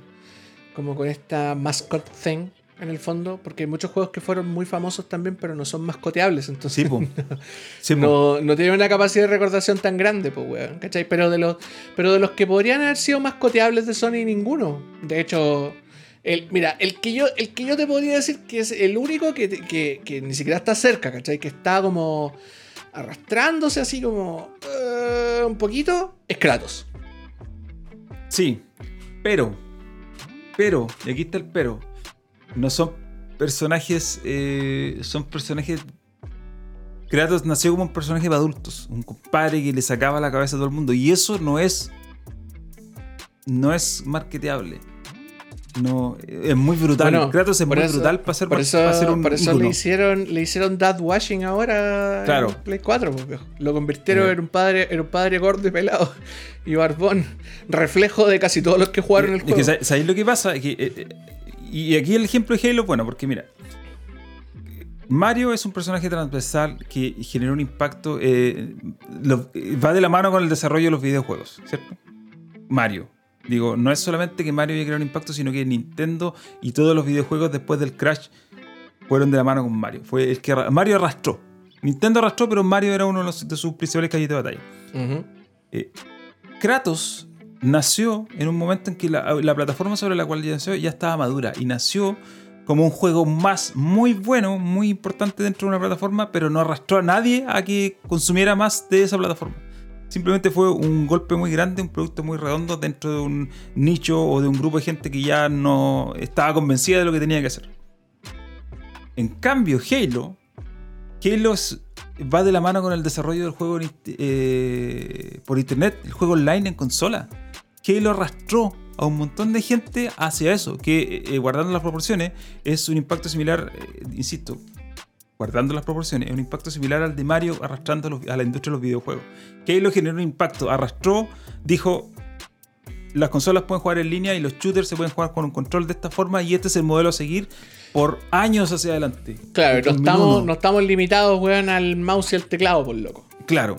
Y ya, bueno, entonces, por un lado fue eso, la interfaz de entrada, y por otro lado fue el sistema de las consolas conectadas.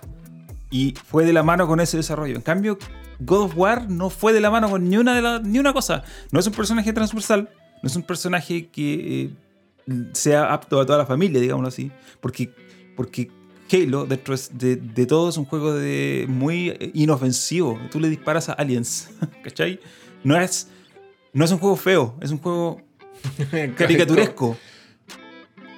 Es un juego caricaturesco. Sí, igual, se, igual se toma, se toma bastante Se toma en serio a sí mismo serio, en algunos Se casos. toma más en serio, pero es un juego bien caricaturesco. Pero God of War ni desde el principio fue caricaturesco. God of War fue desde la primera etapa del barco del, del God of War 1 fue mátalos a todos de la manera más grotesca posible. Entonces, eso lo limita. O sea, Lo limita yo- como ícono.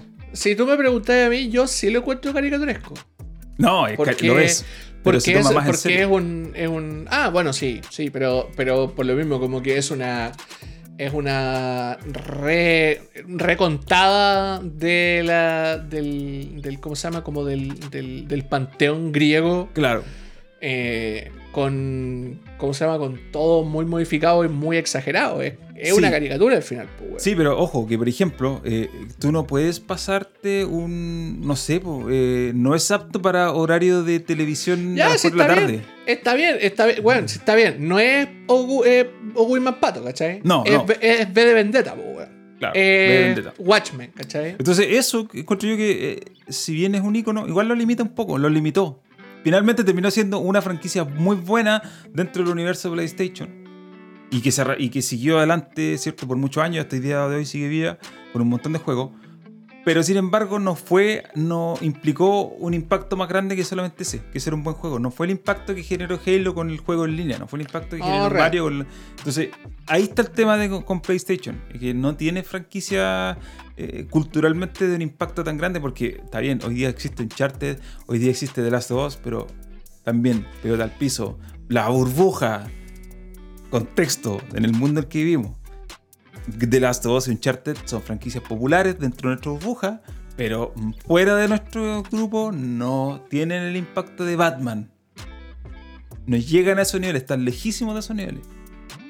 Eh, entonces, eh, ahí, por ahí va el tema de que tú eh, culturalmente a lo mejor Sony puede vender más, pero culturalmente no es un... Ya. Igual hay personas que podrían argumentar, eh, como si pensamos, o sea, porque la, la cultura tiene como muchísimas aristas, se toca, intersecciona con muchas cosas, ¿cachai? Mm. O sea, la palabra cultura es gigante, pues, weón. Sí. Y, y de hecho creo que, creo que en Chile eh, PlayStation incluso representa una contracultura. Y esto, lo- este argumento Sí. me, lo, me lo voy a reconocerlo, me lo estoy sacando un poco del orto. A ver. Eh, pido, pido de antemano disculpas por, por el olor de este argumento. No, no, pero, pero, o sea, me refiero a que no, es, es- es como pensando en la, en la vuelta, ¿cachai? PlayStation es muy importante para el mercado nacional y yo diría incluso para el mercado latinoamericano. Porque es una consola que representaba todo lo contrario al dogma de Nintendo. Estamos hablando Sí. de la PlayStation 1. Sí. ¿ya? Una consola que, que primero tenía botones diferentes. Porque tenía botones diferentes.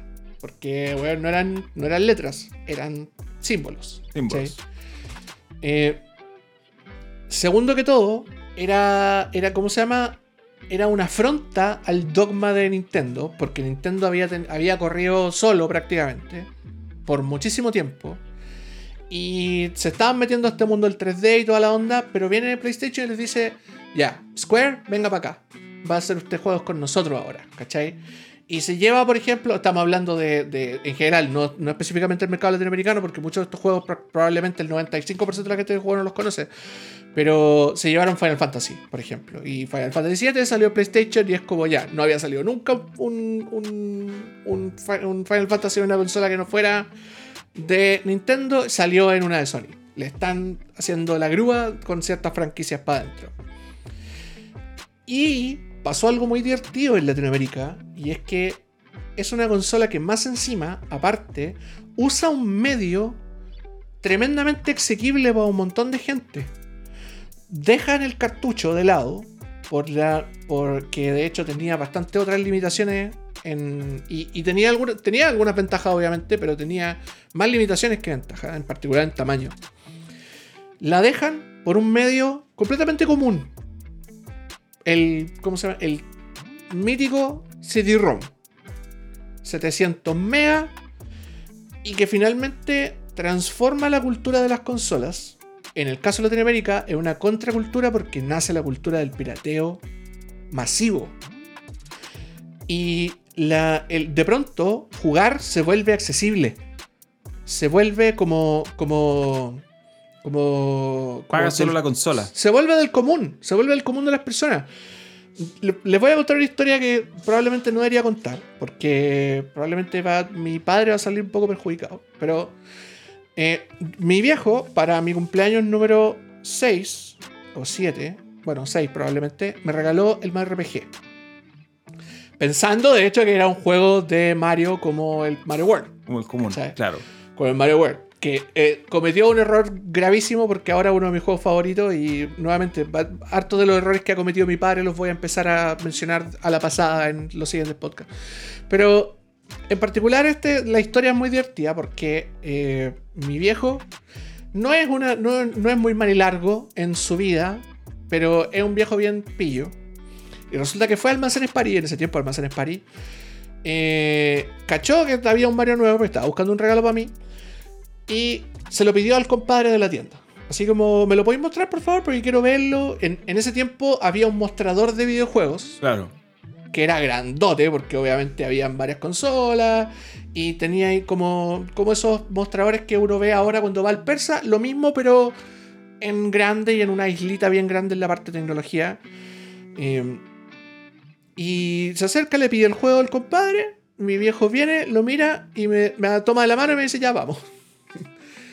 Y salimos con el juego y chao, nunca lo pagamos, viejo. o sea, lo, en, buen chileno se lo peloteó, se lo choreó, se lo... Ya, pero espérate, ¿cómo puede pasar eso en una tienda como esa, independiente del año que haya sido? Era, de, hecho, ahora lo pensé, era Navidad. Ah. Mucha, contexto, mucha gente, mucho caos, eh, ¿cómo se llama? Eh, como gentes, así, como promotores, ¿cachai? Que no están bien entrenados, que no son de la tienda. Claro, no cachan. Y, que están atendiendo a cuatro o cinco personas al mismo tiempo. Eh, y vino y agarró y pescó y se fue Pasó piola. En ese tiempo, o sea, no es que mi viejo no haya podido comprarlo, mi viejo de hecho tenía una buena pega y todo. Pero ese juego costaba 60 lucas. 59,90. Porque los cartuchos. lo vale hoy día un juego. Los cartuchos en los 90 eran caros. No, pues ni siquiera. Si los juegos, los, juegos hoy en día cuestan 47 lucas. No, ¿hoy día?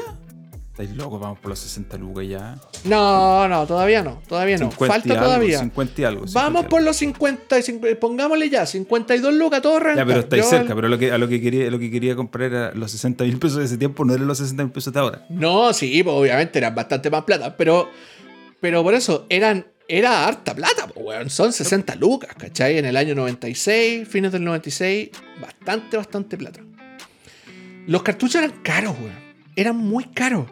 No todo el mundo podía darse el lujo y probablemente muchos de los que tuvimos cartuchos eh, también pudimos adquirir algunas copias brasileñas. En Brasil había, un, había una operación gigantesca de pirateo de Nintendo y eran muy buenos esos cartuchos eran, o sea, se les despegaba un poco la etiqueta y todo, y no eran de fantástica no calidad. de la mejor calidad, pero funcionaba finalmente. El plástico no era bueno, pero el juego funcionaba, pues, La mm. ROM estaba buena, ¿cachai? Y te corría el hardware original y bacán, ni un problema. Pero no todos podían acceder, no eran del dominio público y no podíais tener a un compadre en un computador sacando cartuchos como que fueran panes del horno, pues viejo. Claro. ¿Qué fue lo que ocurrió un par de años después? Cuando aparece la PlayStation, empiezan a aparecer los métodos de. los métodos de. de, desbloqueo que el, la gran mayoría eran por hardware. Y de repente te das cuenta que es como. Oye, esta jugar en esta consola es barato, weón. Bájate la. Demórate un día, una noche entera bajando, porque en ese tiempo nuestras conexiones a internet eran bastante eficientes. O incluso ni siquiera anda a la feria y en la feria está la vieja la, vieja y confiable señora que vende CDs pirata. Y la señora tenía juegos de PlayStation. Y, después, subsiguientemente, tenía los juegos de Play 2. Eh, más otros juegos de PC, que en ese tiempo mucha gente se subía al PC también porque era muy barato. Pero era un medio muy barato de conseguir y, democratizó un poco el acceso a muchos videojuegos que lamentablemente de esta forma que igual convengámoslo le hace bastante daño a la industria, ¿cachai? Por, por muy fácil que haya sido para nosotros tener muchas consolas pirateadas.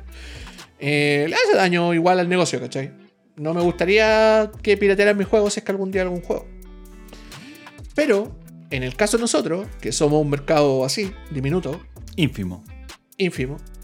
El, la PlayStation significa eso, como la contracultura, como el acceso a las consolas. Y mucha gente recuerda a PlayStation con cariño por lo mismo. Y eso no es un tema de volumen, ¿cachai? No es necesariamente un tema, no es cuantitativo, Si no, porque no lo, porque el, el cariño por una marca no lo podéis medir de manera cuantitativa, ¿cachai? No Mm. le podéis dar un número. Pero sí hay gente que le tiene mucho cariño a PlayStation por lo mismo, porque está la idea de que ellos, eh, incidentalmente, porque claramente no, sus juegos no costaban originalmente una luca en la feria, eh, incidentalmente democratizaban el acceso a los videojuegos para mucha gente. Sí, eso es innegable. Eso es un tema cultural, pues, weón, ¿cachai? Sigue siendo también un tema cultural. No es un. Y, y- y por eso yo también vuelvo a inclinar la balanza para el otro lado, ¿cachai? O sea, vuelvo a darle quizá la victoria en esta vuelta a PlayStation. Eh, por, no por nada, eh, digo, el famoso, el PlayStation es un, eh, no sé, sale- todos saben lo que es un PlayStation. Ahora, Me todo- entendí, PlayStation, vamos a jugar PlayStation. claro. También tiene que ver un poco con, también tiene un poco eh, con el tema de que el PlayStation llegó, fue como, ok, todos estos niños que jugaban con el Super Nintendo ahora crecieron, son adolescentes y tenemos otro producto para ustedes, uno que les va a Mm. interesar más. Y que el Nintendo 64 probablemente no fue capaz de ofrecer en ese momento. Entonces, eh, pero buen tema, buen tema como para...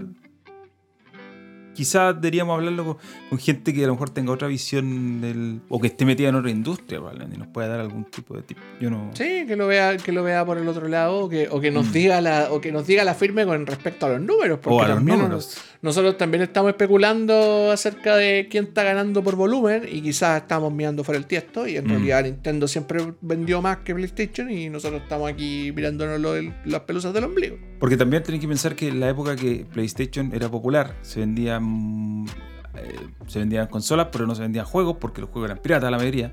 Pero tampoco es que el mercado de ese tiempo haya sido tan grande tampoco. O sea, no era la distribución de ahora, digámoslo así.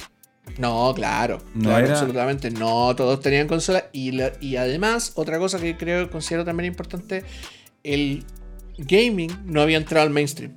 No. Era no. todavía como, como un producto de entretenimiento que no era tan potente. Estamos hablando de, lo- de la segunda mitad de los 90, principios del 2000. Ahí recién empezó a inclinarse la balanza. Y ahí entraron los mismos actores que estábamos hablando hace un momento. Ahí entró Halo, por ejemplo. ¿cachai? Sí, Ahí entró el multijugador. Ahí entró el. ¿Cómo se llama? Se reventó, de hecho. O sea, creció y se reventó la primera burbuja del gaming en línea. mm, De, lo- de los maravillosos tiempos de los tarreos. Los se tarreos. acordará.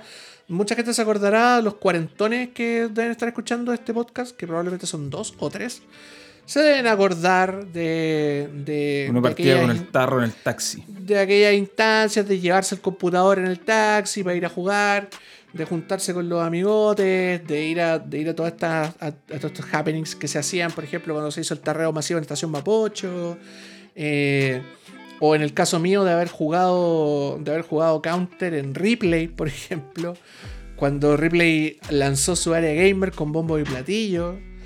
Eh, estamos hablando del año 2004 más o menos. Y ahí ya se estaba reventando más o menos la burbuja Sí, del gaming, pero estaban. Pero existía Lanceta en ese tiempo. Lanceta. De hecho, la tienda Zmart viene de Lanceta. Sí, No pues exactamente. Son los mismos, las mismas mentes Ese creadoras de, su de, origen. de Lanceta origen viene de ahí. que encontraron a un inversor ahí. Origen viene de ahí. Buen, buen tema. Oye, tenía más cosas para este podcast, pero viendo el tiempo que llevamos, yo creo que ya eh, lo podemos dejar para la otra. eh, para la otra semana. Yo quería comentar un poco sobre Genshin Impact, pero la verdad que la otra semana, cuando haya jugado un poco más. Y había Ya, dicho que sí. iba a jugar Dragon's Dogma, pero no lo jugué. La verdad que no jugué nada de Dragon's Dogma porque me puse a jugar Genshin Impact. Te pusiste a jugar el juego, el juego de, Sí. de- No vamos a decir esa desarrolladora. No digamos el nombre. No digas No, su nombre, se, por se favor. pronuncia Miayo. Mihayo. Eso creo que le entendí a Cami Vilches. Sí. Mihayo. Mihayo. Mihayo. Mihayo. Eh, y de hecho, eh, hay un tema ahí más grande que solamente ese juego. Tiene que ver con China como tal. Y lo que apareció el otro día en el PlayStation China Hero Project, que son este proyecto de PlayStation donde le está financiando y dando empuje a juegos que están hechos en China. Y yo estuve viendo los trailers que salieron y había unas cosas que como loco. ¿en ¿Qué momento estos chinos llegaron a este punto? Nadie se dio cuenta y van a tomarse la industria por asalto en poco tiempo. Y No, Genshin hace Impact mucho, es un hace poco, mucho un poco- sí. po. Genshin Impact es un poco el resultado, el fruto de, aquello, de aquellos años de trabajo de estos chinos. Pero eso lo podemos dejar para la otra. Eh, Sí, hablemos no- de China y, el- cerremos. y, y los guantanes y los Hablemos arrollados los primavera. Sí. Ahora creo que es momento de cerrar este podcast. Eh, así que ciérralo, pues ya como lo abriste tú, ciérralo tú. Pues, pues, me da. Ya, ya estamos en este. Ya no, me estáis asignando responsabilidades por las cuales yo no estoy ganando absolutamente nada. Bueno, Bueno, cuando leamos ganemos algo, yo te, te seguro que te voy a compensar. Cuando, cuando abramos el Patreon. Pa- sí, yo, solo, yo solo soy feliz con, con. ¿Cómo se llama? Con, con, con- con poder pagar videojuegos. Yo creo que Más muchos, muchos seríamos felices solamente con eso. Sí, Pero verdad. bueno, Bueno, le damos, por supuesto, las gracias a todos los que nos acompañaron el día de hoy, a los que están viendo esto en vivo en directo, que han visto nuestras caras hermosas, eh, que han visto la, la pieza de Raúl transformarse de un cabaret de mala muerte colores. a la, a la pieza de una gamer girl a eh, otro cabaret de mala muerte con una diferente iluminación. Eh, también, por supuesto, a los que lo, a los que lo están escuchando en directo en Spotify o en algunas otras plataformas de podcast, en su plataforma de elección. Creo que está en Google. En Google llegó un Podcast que vi. Google Podcast, estaba no sé si en iTunes. Pero parece que Vamos, sí. vamos, vamos a hacer la revisión porque parece que Voy también están en Apple Podcast. Pero en donde sea que lo hayan escuchado, también les damos las gracias. Gracias por su clientela. Gracias por estar aquí, escucharnos, eh, escuchar nuestras hot takes. Preferir nuestras hot takes por encima de las hot takes. hot takes. por- Nuestras hot takes por encima de las hot takes de los demás. Eh, y eso, muchísimas gracias por haber estado el día de hoy. Palabras finales, Raúl Estrada, por favor. No, nada, nada, nada más. Ya creo que me gasté, lo dije todo, lo dije todo. Perdonen los fandoms si alguien se sintió ofendido sin mala intención. Pero Sí, ahora, pienso. Ahora hacemos los, los- los descargos y los disclaimers. ¿cachai? Si las Sí. opiniones vertidas en este programa son exclusiva Son responsabilidad de quienes las hizo. las emiten y no representan el pensamiento de eh, Nadie el más holding, que. el claro, holding que ninguneado. Hablando, hablando de eso, voy a hacer el último paréntesis de la noche. A ver. Hoy día me puse a jugar Yakuza 0, se te, te. Ah, sí, pues, está en. Está en eh, Game Pass. Game Pass. Que, no lo, que de hecho no, lo, no había tenido la, la chance de jugarlo nunca. Que de hecho jugué un. Jugué media hora cuando, cuando jugamos. conmigo. Cuando jugamos en Firewire, Sí. cuando hicimos una transmisión en vivo. Sí. Y que ya lo habías avanzado. Sí, ya lo había avanzado. Eh, y ahora tuve la oportunidad de verlo desde el principio. Y me llamó la atención un mensaje muy divertido que aparece al principio. Que dice. Esta es una obra de ficción ambientada en 1988. Las.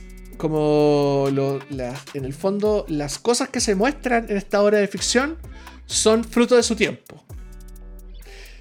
Que es muy parecido al mensaje que salía lo- que sale en, lo- en los, en los cartoons de Warner. Sí. Como Ahora, y los colocaron ahora. cincuentero, Que se lo colocaron ahora, así como para decir, viejo, esto, esto es producto de su tiempo.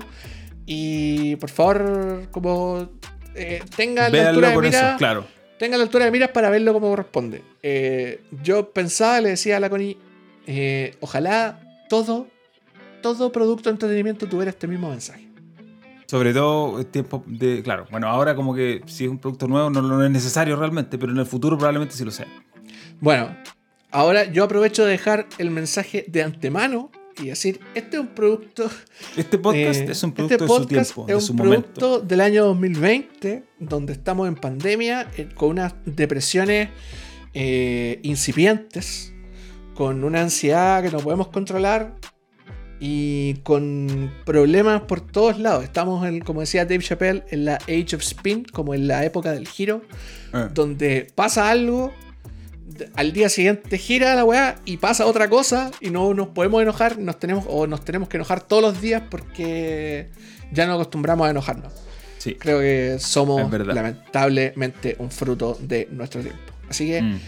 Eso, queridos amigos, queridos amigos, un abrazo, cuídense, Cuídense. quédense en sus casas, no se expongan más de lo necesario, eh, jueguen juegos de mesa, bajen Game Pass, compren Game Pass y los queremos mucho. Nos vemos la próxima semana. Eso. Chao. Chao.